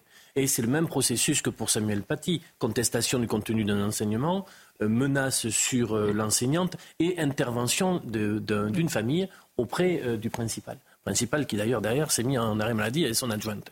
Donc, pour compléter, il me semble que dans certains établissements aujourd'hui, ça va être soutenu et renforcé par Gabriel Attal, au à la moindre alerte ce qu'on appelait les signaux faibles. à la moindre. Qui était euh, sous, le tapis. Hein, c'est traité. Mais il y a beaucoup d'équipes pédagogiques et d'établissements où nous avons des retours en disant maintenant on a un dispositif où on ne laisse plus rien passer. Convocation de l'élève, des parents, que se passe-t-il? Changement de comportement. et ça, c'est quand même très positif. Hein, il faut le souligner parce que ça n'a pas été le cas par le passé. Oui, alors je voudrais vous répondre par un exemple. Moi, j'ai un ami d'ami qui est instituteur et qui, alors dans sa classe. Euh, euh, effectivement, il a dit, il, a montré la photo de sa classe, il a dit les, trois blancs, c'est trois turcs, ce qui fait des problèmes souvent simplement de langue française, de tout ce que vous voulez. Oui, enfin c'est justement une des dimensions du problème qui ne tient pas seulement euh, à l'enfant roi. Et à un moment, on lui avait dit plus rien ne doit laisser passer. Une petite fille pose ses en primaire, un Coran sur la table, c'est tout. Il se dit je signale. Et là commence de la paperasse, de l'administration, des enquiquinements. Sa conclusion, c'est la prochaine fois, je ne signale pas. Et pour répondre quand même à Florian Tardif, je suis d'accord. Attendez, je comprends pas. Euh, C'est-à-dire quelle est la valeur d'exemple de votre. Il a signalé un truc et les ennuis se sont abattus sur lui. La bureaucratie. la bureaucratie. et ben donc, reconnaissez qu'il y a un changement quand même depuis un certain temps. Je vous dis juste, excusez-moi. Il peut y avoir un ami d'un ami. Quand on dit pas ce que ce que vous voulez entendre, vous voulez pas l'entendre. C'est pas ça. Non, non, ah, Elisabeth, ah, bah, écoutez-nous. On vous entend, évidemment. On peut ne pas être d'accord avec vous. Non, mais écoutez-moi. Bien sûr que vous avez des cas, évidemment, où ça ne fonctionne pas, mais reconnaissons qu'il y a eu euh, une forme de sursaut. En tout cas, on l'espère. Alors attendez, je voudrais juste finir. Je veux juste dire que les signalements où on fait venir les équipes valeurs de la République, je ne crois pas non plus que ce soit la parce que c'est ça qui se passe. On envoie les référents et je suis pas sûr que ça va. Mais je voudrais répondre sur un mot. D'accord, très bien, l'enfant roi, mai 68, la fin de l'autorité, tout ce que vous voulez. Mais ce qui se passe dans la classe d'Issou, c'est pas ça. Ce qui se passe, c'est qu'il y a des gens pour qui voir des nus est quelque chose de haram. Il a dit. oui, non, mais c'est. Oui, mais c'est quand même la base. la base, c'est pas l'enfant roi. La base, on a permis ça. Mais pourquoi on a permis Mais attendez, excusez-moi, on peut reconnaître les deux. Hein. D'ailleurs, ce n'est pas contradictoire. Là, la question, la question, ce n'est plus des coups de canif à la laïcité. Là, c'est une laïcité qui est tailladée. Donc, qu'est-ce qui se passe? Comment on fait dans ces cas-là avec des professeurs qui sont menacés dans leur intégrité physique? Moi, par exemple, quand je viens d'apprendre là avec vous, j'aimerais bien savoir quelle a été la réaction de la classe, hein, même si ce sont des enfants. Euh, est-ce qu'il y a, et on l'espère, une forme, voilà, j'imagine que ces enfants ont été saisis de. D'abord, euh, ce matin. On va voir comment les, les parents d'élèves et le parent d'élèves vont réagir de cet enfant. On va voir comment les autres professeurs aussi. Donc tout le contexte environnement, Rudimana, va être très très important dans cette affaire. Là. Complètement, parce que, et je parle sous le contrôle de l'excellent magistrat Philippe Bilger, 11 ans elle sera pas, ben elle n'aura pas de condamnation, qu'on se dise des choses. Que je parle de comportement. Donc ça, exactement. On a besoin d'avoir à côté des personnes qui condamnent fermement et qui. on est si on se rend compte. Hein. Elle n'aura aucune condamnation. Merci d'avoir 11 ans. Mais, mais elle a 11 ans. C'est incroyable. oui, mais incroyable. Donc où elle a, pardonnez-moi, enfin elle a comment dire, je veux pas, là, je ne sais pas, je n'ai rien sur l'affaire, je le précise, mais où quelqu'un dans son environnement proche, familial, amical, l'a dit et elle s'en est saisie. Voilà, et là, ça va être interrogé parce qu'à 11 ans, Philippe, oui, qu'est-ce en numérique déjà. Ah ben, euh, les avertissements, mais au-delà de l'anecdote personnelle d'Elisabeth Lévy, je pense qu'elle a ciblé un problème important, Sonia. On ne peut pas espérer de la résistance dans les établissements de la part des professeurs et de la part de tous ceux qui ont euh, l'audace normale chevillée au corps si la bureaucratie et notamment le pouvoir à tous les niveaux ne soutiennent pas cet effort de la base. Et je peux comprendre, parce que je l'ai vécu dans le judiciaire, ça n'est jamais celui qui crée le scandale qui est euh, stigmatisé. En général, c'est celui qui le dénonce. Évidemment. on va continuer à en parler. Je vous propose d'attendre que notre journaliste qui est sur place, Michael Chailloux, nous donne de plus amples informations. Tout d'abord avec vous, euh, Michael, ce sont les titres et le rappel des titres. Alors que la commission mixte paritaire doit se réunir lundi, la maire de Calais dénonce une pression migratoire incessante. Dans une lettre adressée aux parlementaires, elle décrit une situation qui se détériore de jour en jour. 550 actes antisémites recensés depuis le début de l'année dans la capitale, soit une hausse de 330% par rapport à 2022. Laurent Nouniès, le préfet de police de Paris, précise qu'une grande majorité de ces actes, 484 au total, ont été enregistrés après l'attaque euh, lancée par le Hamas contre Israël le 7 octobre. Et puis 11 départements placés en vigilance orange pour crues, des averses parfois orageuses sont présentes aujourd'hui sur le littoral atlantique avec un vent d'ouest qui pourrait atteindre les 100 km/h dans le golfe de Gascogne. On va avoir besoin des lumières de Florian Tardif pour comprendre quelque chose. La commission mixte paritaire sur le texte immigration va se réunir lundi, donc 17h. Euh, L'exécutif qui exhorte au compromis, mais on sait que le texte en sortira durci. Donc l'aile gauche, qui va rester de gauche de la Macronie, elle va pas accepter ce qu'elle n'a pas accepté il y a quelques jours. Et pendant ce temps, l'ambiance à l'Assemblée nationale, mais alors là, de la haute voltige. Regardez un échange savoureux entre Elisabeth Borne et Mathilde Panot plus joli Hier, vous avez été défait, vous et tous les semeurs de haine. Hier, votre loi immigration a été battue par l'Assemblée du jamais vu en 25 ans. Hier, nous sommes fiers d'avoir épargné au pays deux semaines de déchaînement de paroles racistes et xénophobes, celles qui divisent le peuple, celles qui permettent les passages à l'acte de la tentative d'égorgement de Mourad aux expéditions punitives racistes à Romans-sur-Isère. Hier comme demain, nous serons toujours les gardiens de l'unité du peuple. Hier, nous sommes fiers de vous avoir rappelé que la France n'a jamais été une nation ethnique, mais sera toujours une nation politique fondée sur la promesse liberté, égalité, fraternité. Dans toutes les démocraties, quand un ministre est battu, il doit démissionner. Dans toutes les démocraties, quand la représentation nationale rejette un texte, il est retiré. Madame la Première ministre, sentez-vous cette odeur de fin de règne Tôt ou tard, vous serez contraint de retourner aux urnes. Le peuple devra alors choisir entre le camp des élites racistes ou celui de l'Union populaire. Madame la Première ministre, partez le plus vite possible. Malgré vos tentatives d'empêcher la discussion, le débat parlementaire va se poursuivre. Une commission mixte paritaire va être, va être, convoquée. Malgré vos tentatives pour empêcher le débat, nous ne renoncerons pas à apporter des mesures fortes pour nos concitoyens. Vous plaît, Mais je pense que définitivement, le débat, ça n'est pas pour vous. Alors, Madame la Présidente Panot, hormis quelques secondes. Non mais vous êtes fâchée avec la démocratie, Madame la Présidente Panot, et votre groupe avec.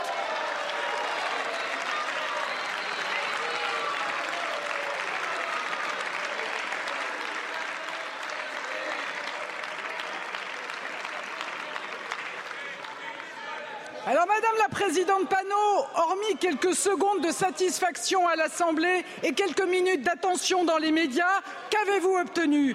Finalement, Madame la Présidente Panot, par votre attitude et celle de votre groupe, ceux qui sont pénalisés, ce sont les Français. Les Français qui soutiennent très largement notre texte. Alors, Florian, Florian, Florian. On comprend les, les Français qui ne se rendent plus aux urnes en voyant ça. Non mais quel spectacle. De toutes parts, hein, d'ailleurs. Et de toutes parts, quel spectacle. Hmm. Quel spectacle. Lorsque l'on voit euh, l'exécutif répondre de, de cette manière-là, euh, des présidents de groupes euh, qui sont censés bien évidemment interpeller le gouvernement. Mais là, on est euh, dans, dans la surenchère euh, verbale. Il n'y a même plus de fond. C'est que euh, des invectives, des passes d'armes sur la forme. Vous êtes xénophobe, vous êtes raciste. Enfin, lorsque l'on regarde le, compte rendu, puisque là, euh, les micros sont ouverts, mhm. donc on, entend les deux principaux interlocuteurs. Mais quand on lit le compte rendu de chacune des séances avec les insultes, mhm. les invectives que se lance chaque camp, euh, c'est des centaines de, de d'invectives comme cela. Est-ce qu'il y a une contestation personnelle, en fait, maintenant? Je ne sais pas. Qu'avant, il y avait un théâtre politique, de la Il y a toujours eu un théâtre politique. Mais est-ce qu'il y a en plus de la, du mépris, de la Alors, pardonnez-moi, on va continuer à en parler, mais tout d'abord, on va se rendre, je vous en parlais, à, Rennes. Et je remercie notre journaliste Michael Chailloux qui est allé euh, devant le, le collège des Hautes Ourmes euh, à Rennes. Euh, Mickaël, bonjour à vous. De quelles informations vous, vous disposez? On en a très peu. On sait qu'il y a eu euh, eh bien, ce grave incident, cette menace de la part d'une élève. quelles sont vos données sur place? Mmh. Alors ce que l'on sait, c'est que c'est une élève de, cinquième qui est euh, qui s'est présentée en cours ce matin avec euh, un grand couteau euh, dans son sac, couteau qu'elle a sorti devant sa professeure d'anglais. Il était entre 9h30 et 10h ce matin. Elle avait l'intention de tuer, en tout cas sa professeure. En tout cas, c'est ce qu'a précisé le procureur de la République de, de Rennes. Ce que l'on sait également, c'est qu'au moment où elle sort ce couteau devant sa professeure d'anglais, cette dernière prend la fuite euh, dans les couloirs du collège. La jeune fille l'a suivie et c'est là que cette jeune fille a été euh, interceptée par euh, des, des collègues professeurs et des membres de l'équipe pédagogique du collège. La jeune fille a été remise à la police. Les cours pour le moment sont interrompus et une cellule d'écoute devrait être mise en place. Je vous remercie. Euh, merci beaucoup, Michael Chaillot. Revenez vers nous, si vous le pouvez, avec de plus amples informations. comme vous l'avez dit, donc l'adolescente, 12 ans, a été ben, maîtrisée et interpellée par la police. Elle est venue en cours. Alors, euh, vous rendez Rudiman avec, avec un grand couteau. Elle est passée le, portail du, collège, est arrivée en classe et c'est là où elle l'a bandit. Vous savez, Sonia Mabrouk, j'ai envie de vous dire, euh, on n'est même plus surpris, quoi. Je, quand on est flic aujourd'hui de terrain, on n'est même plus surpris par ça alors que c'est absolument incroyable. C'est presque inimaginable. Et pourtant, parce que vous savez, dans, les cités de cette belle ville de Marseille où je suis très souvent, on voit des gamins de 12 ans 13 ans, qui sont à l'entrée de ces cités, qui sont utilisés par ces trafiquants de stupes. En fait, c'est un trafic presque d'êtres humains, qui les utilisent à des fins personnelles pour gagner de l'argent. Donc quand je vois une, petite, euh, parce que c'est une gamine rentrée dans, cette, euh, dans cet établissement avec un couteau, ben, c'est extrêmement flippant, il faut se dire les choses, mais on est presque plus surpris. Écoutez, le récit est glaçant. Donc ça s'est passé en plein cours au collège des Hautes-Ourmes à Rennes. Euh, donc aujourd'hui, c'est ce matin, 9h30. Donc après, évidemment, le, début des cours, c'est une élève donc, de classe de 5e, âgée de 12 ans, qui a menacé son enseignante d'anglais avec un couteau. Euh, l'enseignante a dû s'enfuir en courant. Bien sûr, mais euh, se réfugier dans une autre classe. Voilà les, premiers témoignages qui sont recueillis sur place. Au fond, cet événement est, est révélateur, comme tant d'autres avant. On a le choix aujourd'hui.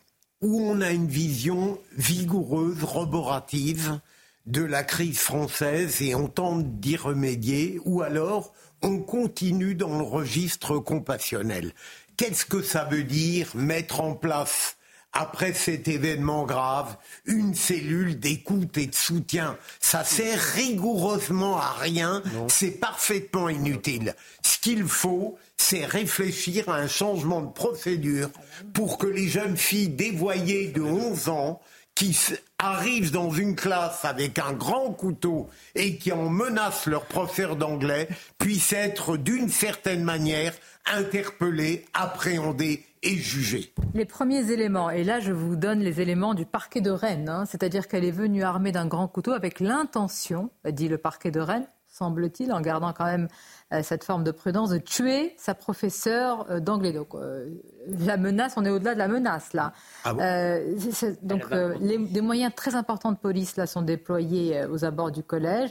L'enquête criminelle est confiée à la sûreté départementale de Rennes. Et ce qui est, alors tout est glace. Elle a dû s'enfuir. Imaginez, imaginez. C'est au regard des événements que vous, j'ai une différence d'appréciation avec Philippe. Au regard des éléments que vous donnez, je pense que si des une cellule d'écoute peut être mise en place pour des élèves qui ont été Toujours, choqués, pour des enseignants. Mais ce qu'on est en train de dire, c'est que ça ne suffit euh, ça, ça, peut être euh, complémentaire à d'autres. Bon, pourquoi il faut bien, bien évidemment le faire. Après, nous n'avons pas de, de, à ce stade-là d'éléments complémentaires. Moi, ce qui va être très intéressant de connaître, et l'enquête policière le permettra, c'est de savoir euh, quel est le, le processus qui amène une enfant, de, une enfant, je dis, de 12 ans mais euh, euh, à avoir. Euh, Olivier, c'est le même processus là. Nous verrons. C'est le même que ceux qui ont dénoncé Samuel Paty avec un mensonge. Non, mais il a raison. Non, mais nous verrons. On ne sait pas s'il y a eu un Est-ce que c'est par les réseaux sociaux Est-ce que c'est du, mimétisme par rapport à d'autres affaires Quel est l'environnement familial Quel est le voilà. J'ajoute juste quelque chose. Ce qui me fait peur, c'est que les débats, euh, on va voir de, quelle teneur euh, auront lieu les, débats, mais euh, la question n'est plus de mettre des portiques ou de, mettre des, forces de sécurité à l'entrée. Elle est rentrée avec un couteau. C'est-à-dire qu'il va y avoir une classe politique qui va condamner unanimement. On va très certainement mettre en place ce qu'on fait depuis, depuis plusieurs années. Hein. Si, si on se rend compte. au, au, tout début, dans les collèges, dans les lycées, on pouvait rentrer, sortir assez facilement.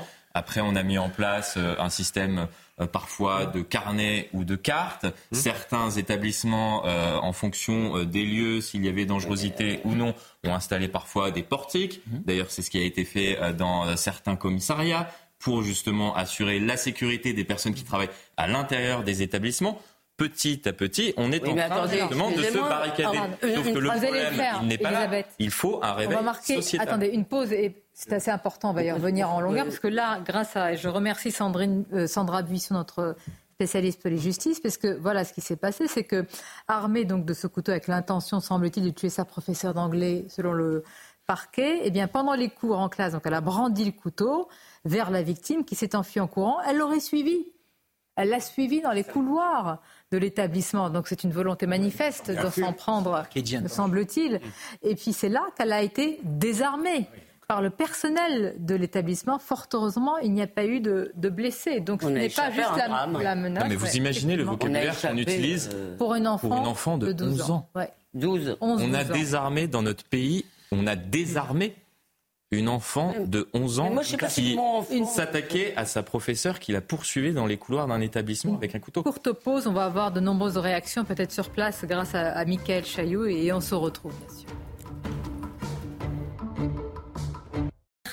Merci d'être avec nous. C'est évidemment l'information de la mi-journée avec ces premiers éléments euh, qui nous parviennent. Ça s'est passé ce matin entre 9h30 et 9h50 au collège Léo Zourma Rennes. Une élève âgé de 12 ans, est venu en cours armé d'un grand couteau avec l'intention euh, selon le parquet de Rennes, semble-t-il, de tuer sa professeure d'anglais. Pendant le cours en classe, elle a donc brandi ce couteau vers la victime qui s'est enfuie dans les couloirs. Donc elle a poursuivi la victime et ce sont des personnels de l'établissement qui ont réussi à désarmer euh, cet élève de 5e. Dans quelques instants, nous allons voir beaucoup de, réactions, évidemment, de peut-être de camarades et de personnel de cet établissement. Euh, l'élève a été euh, interpellé immédiatement et avec de forts ou d'importants renforts policiers sur place. On va continuer à en parler. Les titres avec vous, Michael.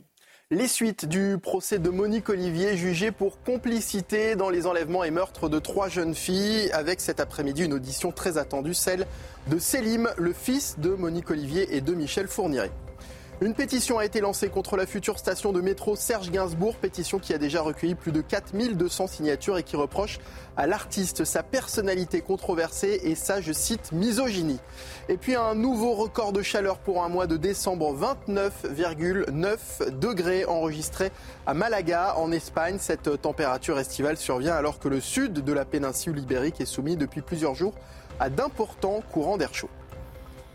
C'est donc l'information de la euh, mi-journée et je voudrais quand même qu'on rappelle le contexte. Nous sommes, euh, eh bien, quelques, c'était il y a plus d'un mois, à peu près, un mois et demi, euh, l'assassinat terroriste du professeur Dominique Bernard dans un collège à Arras. C'est une communauté, d'abord, c'est les Français, mais c'est plus particulièrement une communauté éducative qui est sous le choc, évidemment, depuis cet assassinat, puis plus largement, depuis euh, aussi l'assassinat terroriste de Samuel Paty. Et puis ce matin, à Rennes, on vient de vous en parler, cet élève qui est donc menacé avec un couteau dans son collège et en cours euh, sa professeure. D'importants moyens policiers sont en place. C'est une enquête criminelle qui a été ouverte. Euh, Rudy Mana, c'est vrai que la première réaction que nous avons, que nous avons tous eue, d'abord, c'est l'âge c'est euh, armé d'un grand couteau où on peut passer les grilles du collège, mais là, malheureusement, vous l'avez très bien dit, il n'y a pas de surprise.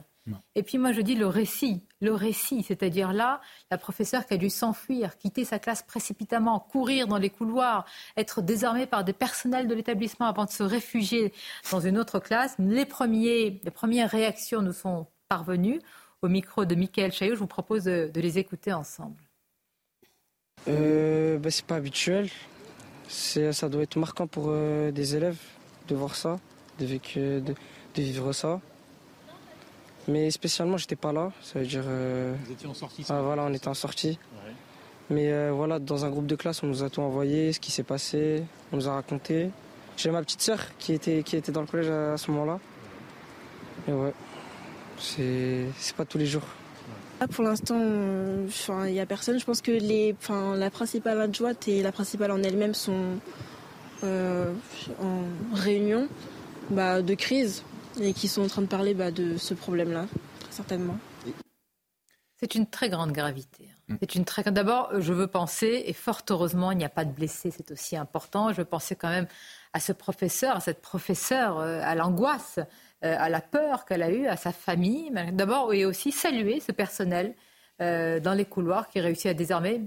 J'allais dire, nous parlons d'une élève de 12 ans, mais armée d'un couteau. Donc c'est toujours important de voir qu'il y a des gens qui sont là, qui s'y opposent. Rudy Manin, c'est important d'insister aussi sur cela. C'est extrêmement important et franchement, il faut les féliciter. Mais vous savez, je pense, euh, je pense à tous ces profs aujourd'hui qui, vont qui vont dans les collèges ou les lycées. Bientôt, ça sera la primaire. Et, je pense aussi à toutes ces fonctions régaliennes de l'État. Bah Il n'y a plus personne qui va vouloir être prof, être flic. Euh, et, ça devient pompier. Et ça devient quand même super inquiétant. Il faut vraiment, vraiment qu'on renverse la table. Il faut qu'on renverse la table et qu'on remette en avant ces fonctions régaliennes de l'État. On a besoin de nos profs, on a besoin de nos flics, on a besoin de nos pompiers. C'est primordial. Il faut qu'on ait un État fort qui démontre que cette catégorie de personnes représente l'État. Parce que Parce que franchement, on s'en sortira pas. Et on voit là une gamine de 12 ans qui s'attaque à une prof et le parquet dit, vous l'avez souligné Sonia, euh, une tentative de meurtre. Donc ça veut dire qu'elle a tenté de la planter. Elle a 12 ans, et une prof qui part en courant devant les élèves. Mais vous vous rendez compte le traumatisme euh, qu'il va y avoir dans cette école? Franchement, il faut qu'on remette l'autorité de l'État au centre de la table. Vous avez tellement raison. Et je vais ajouter, Rudimana, il faut aussi la transparence. Nous, allons, nous aurons très certainement une prise du parole compte tenu de la gravité euh, de, ce fait euh, du parquet euh, de Rennes. Il faudra avoir une transparence, comme vous l'avez dit, Olivier D'Artigol, sur le contexte, sur ce qui a pu motiver cet élève, parce que là, je reprends vraiment, parce que ce qu'a dit le parquet, c'est-à-dire qu'elle aurait fait référence à Arras, au meurtre terroriste de Dominique Bernard. Ah Donc là, beaucoup, beaucoup de choses. Le sursaut, c'est même plus que ça. C'est-à-dire renverser la table, le choc d'autorité, la transparence, Elisabeth euh, Lévy, mais qu'on réclame. oui, non, mais la transparence, vous avez raison, même si en, vérité, si vous voulez, les gens savent parfaitement en général ah, ce qui est en train de se passer avant euh, que l'on leur dise. Moi, je voulais ajouter deux choses. La première, c'est qu'on a quand même affaire encore aux conséquences d'une immigration absolument pas maîtrisée, pas intégrée, etc. Attends, Toujours. On ne fait pas. Attendez, non. là, je préfère qu'on attende. On ne fait pas. Non, mais je, parle de, de Oui, d'accord, mais sur ce fait... Là, là, vous avez raison, on ne sait pas. Mais de ce qui se passe dans les écoles, je veux dire, le, le climat dans les écoles. Le climat, moi, je pensais à Issou, pardon. J'étais encore dans l'affaire d'Issou.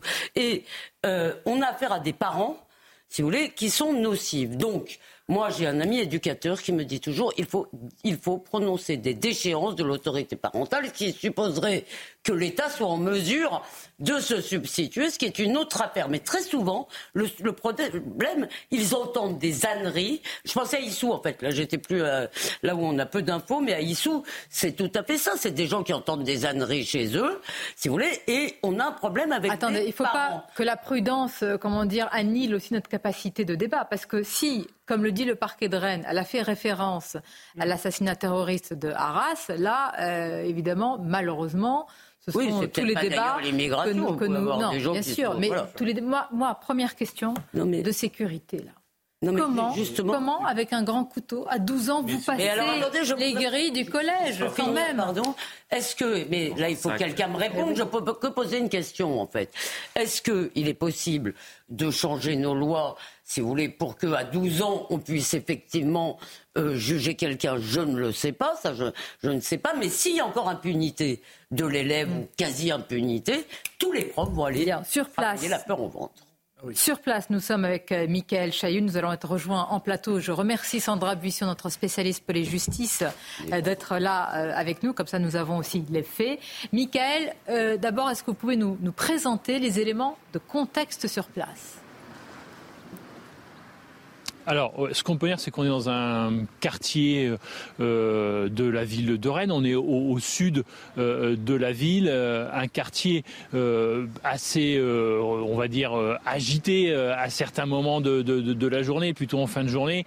voilà. Après, sur ce collège précisément, en discutant avec du personnel, notamment l'animatrice du foyer qui est en service civique ici, elle nous disait que voilà, il n'y avait pas d'éléments particuliers à signaler sur ce qui se passait euh, dans ce, collège, euh, si ce n'est évidemment euh, des petits accrochages parfois entre collégiens comme on voit un peu partout. Sur cet élève-là en particulier, elle nous disait qu'elle n'avait pas remarqué de, comportement non plus qui aurait pu indiquer ce qui s'est, ou en tout cas amener à, ce qui s'est passé ce, matin.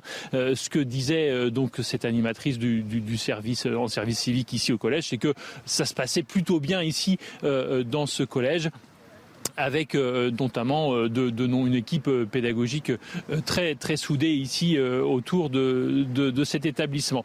Sur les, les, les, faits, on peut on peut y revenir quelques instants. Donc vous l'avez dit, elle s'est présentée cette jeune fille qui est donc en classe de, de 5e ce matin avec un, un couteau dans dans ses affaires, un couteau qu'elle a sorti durant ce cours d'anglais. On était en première heure de cours, donc vraisemblablement entre 9 et après 10 heures. Elle a sorti donc ce couteau devant sa professeure. il y avait intention de tuer sa professeure d'anglais. En tout cas, c'est ce qu'a dit le procureur de la République de Rennes qui devrait préciser les choses en fin de, de journée. Et puis donc la professeure a quitté la salle, a tenté de s'enfuir. Elle, elle a été suivie par cet élève et l'élève a été intercepté par d'autres personnels euh, du collège. Elle a ensuite été euh, confiée évidemment aux forces euh, de l'ordre. les élèves ont été évacués pour la plupart et depuis donc une cellule d'écoute, une cellule psychologique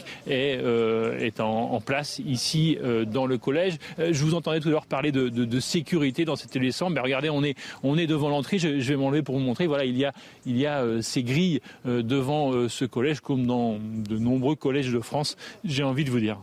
Oui, je vous remercie, hein, Michael. D'abord, merci pour euh, euh, la rapidité avec laquelle vous, avez pu nous donner les, informations. Je précise qu'une enquête criminelle a été ouverte.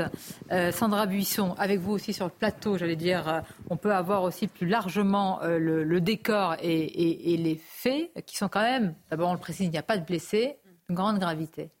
Oui, effectivement, et la question va être de savoir pourquoi cette euh, jeune enfant a fait ça. Elle est née en 2011 à, Marseille, et euh, effectivement, euh, ce matin, pendant ce cours d'anglais, elle brandit ce couteau et menace sa professeure, la professeure qui se serait alors ça, c'est les premiers éléments qui sont remontés. Donc il va falloir attendre confirmation par les enquêteurs de ce premier déroulé des qui a été fait auprès des, policiers. Elle brandit le couteau, la, professeure s'enfuit et puis elle l'aurait suivi.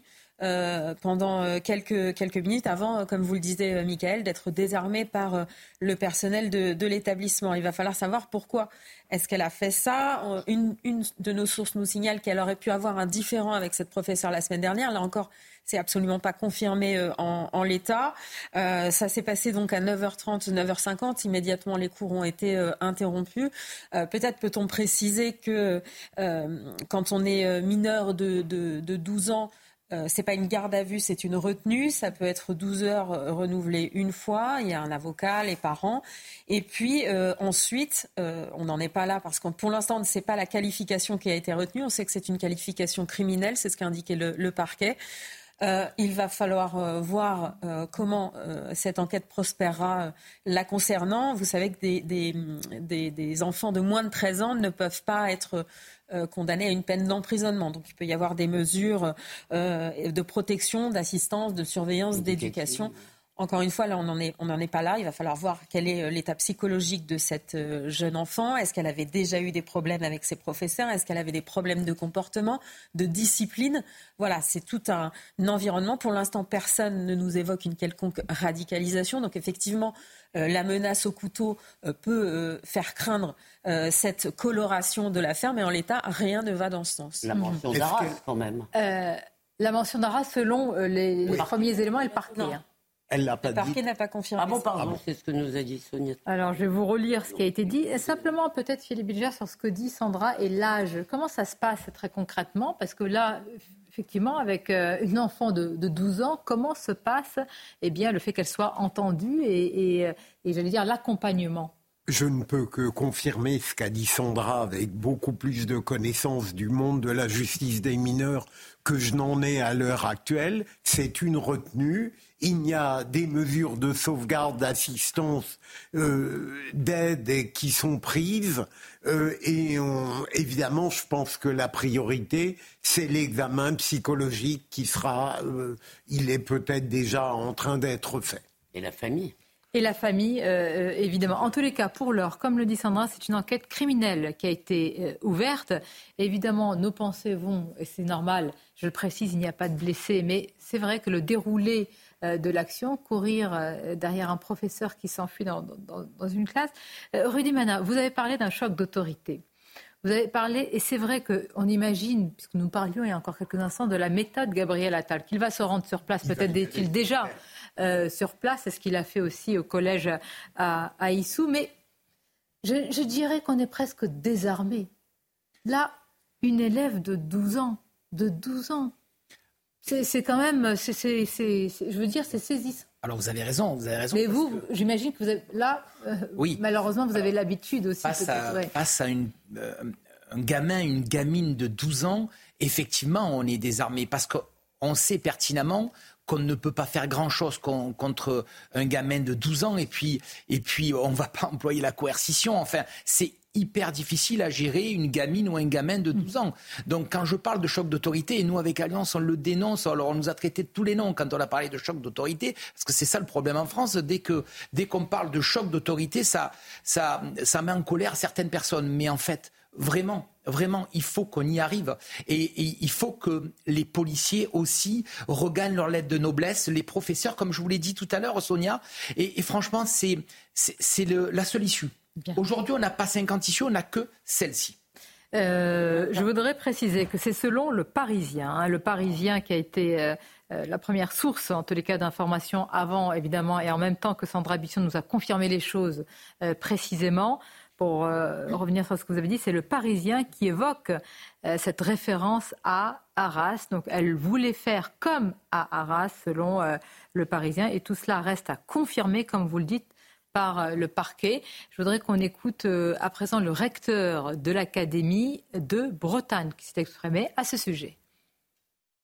D'abord pour que les enseignants puissent se retrouver, euh, pour pouvoir aussi mieux accueillir les parents, pour pouvoir répondre aux questions. Donc on consacre vraiment la journée de demain à se retrouver dans de bonnes conditions pour pouvoir euh, faire un retour sur expérience et préparer la suite. Écoutez, encore une fois, une enquête est en cours. On va voir comment les choses se passent par rapport à ça. Bien, beaucoup d'informations qui nous parviennent. Euh, selon Ouest France, l'adolescente se serait énervée après que sa professeure lui ait confisqué son téléphone en lui rappelant que c'était interdit dans l'établissement pendant les cours. Bref, on va faire très attention, comme l'a dit Sandra, pour voir les, les motivations. Reste que si elle s'est énervée sur place, elle a quand même un couteau. Donc, euh, Mana, ça, quand même, ça pose question. Maintenant, est-ce que c'était la semaine précédente? Nous, on a une source qui nous dit que cette confiscation du téléphone, c'était la semaine dernière. Donc, en fait, pour l'instant, tout ce qui remonte, ce sont des des gens qui ont peut-être entendu ou entendu dire que ça avait été prononcé. Donc pour l'instant, ça reste. Comment on protège les professeurs Je ne crois absolument pas. Euh, d'abord, euh, euh, sur la réponse sécuritaire pour les établissements, il y a 3 millions de collégiens, je le regardais. Mm. On peut bien sûr faire portique, etc., mais on n'empêchera jamais. Bon. ça, c'est la première chose. Je suis d'accord avec le fait que ça ne relève pas que de l'éducation nationale, mais de la société tout entière. Complètement. Parce que sinon, on met, on met, on met l'école dans une situation de devoir régler des choses qui sont ô combien plus, plus, larges, plus larges que ça. Moi, ce qui m'intéresse, c'est savoir comment, pour un enfant, et je maintiens ça, de 12 ans, il se trouve que dans ma famille, j'ai un petit de 12 ans. Oui, mais enfin, euh, attention. Hein, je maintiens le fait qu'on devra avoir On parle assez souvent, malheureusement, ici, de, délinquants de cet âge-là. Je maintiens, euh, sont effrayants avec un couteau dans la main. Nous avons besoin d'avoir des informations sur le contexte familial, sur le contexte social. je, ne, attendez, je, je, pas. peut amener à ça. Je ne suis pas en train d'aller euh, au-delà de ça. Là, quand même, les premières réactions qu'on peut avoir, c'est d'être horrifié qu'une professeure soit poursuivie par une élève de 12 ans avec un couteau avec lequel elle a passé les grilles du collège. Donc moi, la question qui se pose... Ça faire beaucoup pour les profs. Oui, bah, voilà. Comment aujourd'hui, comment on sanctuarise ce mot euh, l'école et comment on protège l'intégrité physique des professeurs? Comment on fait que tout à l'heure, demain, après-demain, ils puissent aller à l'école sans avoir peur. On en est là. C'est ça la question. C'est ça la question. Attendez, vous allez le faire. peur hier. Pardon? Philippe Bilger, vous le ferez juste après, Elisabeth. Précisément, euh, il faudrait, à partir de cet événement grave, imaginer une mesure radicale pour qu'elle serve d'exemple. Parce que si on continue dans le registre de l'état de droit classique. Cellule écoute, soutien, euh, assistance, 12 ans, euh, compassion, compréhension, sollicitude, responsabilité des parents, eh bien demain, Parce que, attention, en disant responsabilité de la société, moi je dis des parents, hein, parce qu'on n'est pas tous responsables de ce qui se passe. Hein. Moi je ne me sens pas responsable. si on continue dans ce registre, demain, il n'y a aucune raison pour qu'un successeur précoce ne commettent pas le pire. Elisabeth puis Sandra sur les derniers informations. Sur la question du choc d'autorité, moi ce qui me frappe en fait, c'est que là, je ne sais pas dans ce cas-là, mais dans le cas de Samuel Paty, par exemple, dans le cas des, jeunes qui ont contribué à désigner Samuel Paty, on ne peut pas dire qu'il ne respecte aucune autorité. Ils en respectent certaines. Si vous voulez, quand des gens leur disent euh, il faut tuer euh, euh, des mécréants, des coufards ou je ne sais. Ça n'a rien à voir. Ils n'ont pas du tout répondu à ce genre d'acte. Les, les, les, mineurs de Samuel Paty, ça n'a rien à voir. de l'argent. Là, pas de l'argent et du Il n'y a pas de l'argent, mais il y a. Pas la même chose. Alors, excusez-moi, je vais juste finir comme ça, ce sera plus ah facile. que vous me contestiez, ce sera plus facile. Merci. Merci Sandra. Il y a beaucoup de jeunes dans ces quartiers, ou beaucoup de jeunes autour de, autour de cela, qui obéissent à des autorités. C'est pas celle de la République, voilà. Ça n'empêche pas qu'il faille un choc d'autorité. Elisabeth, on va avoir le rappel des faits. Là, c'est plus important. Pour euh, le, procès des mineurs dans l'affaire Samuel Paty, ça n'a rien à voir avec une quelconque radicalisation de ces jeunes. Ils ne savaient pas que cet individu était un terroriste. Ils ont effectivement, contre de l'argent, accepté de désigner Samuel Paty, à minima en sachant qu'il allait euh, commettre des des violences potentiellement sur le professeur.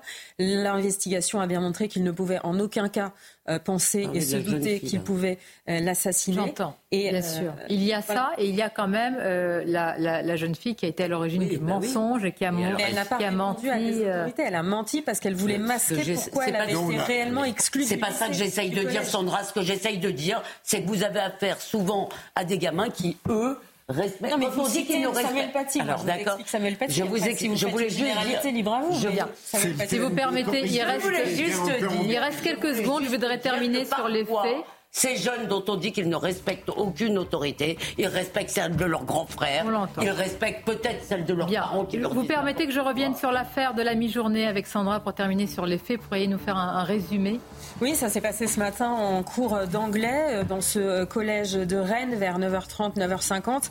Euh, cet élève qui a 12 ans est venu en cours avec un, grand couteau, avec, selon le procureur et selon les premiers éléments, euh, semble-t-il l'intention de tuer sa professeure d'anglais. Pendant le cours, elle elle a brandi ce couteau vers sa professeure. La professeure a pu euh, s'enfuir.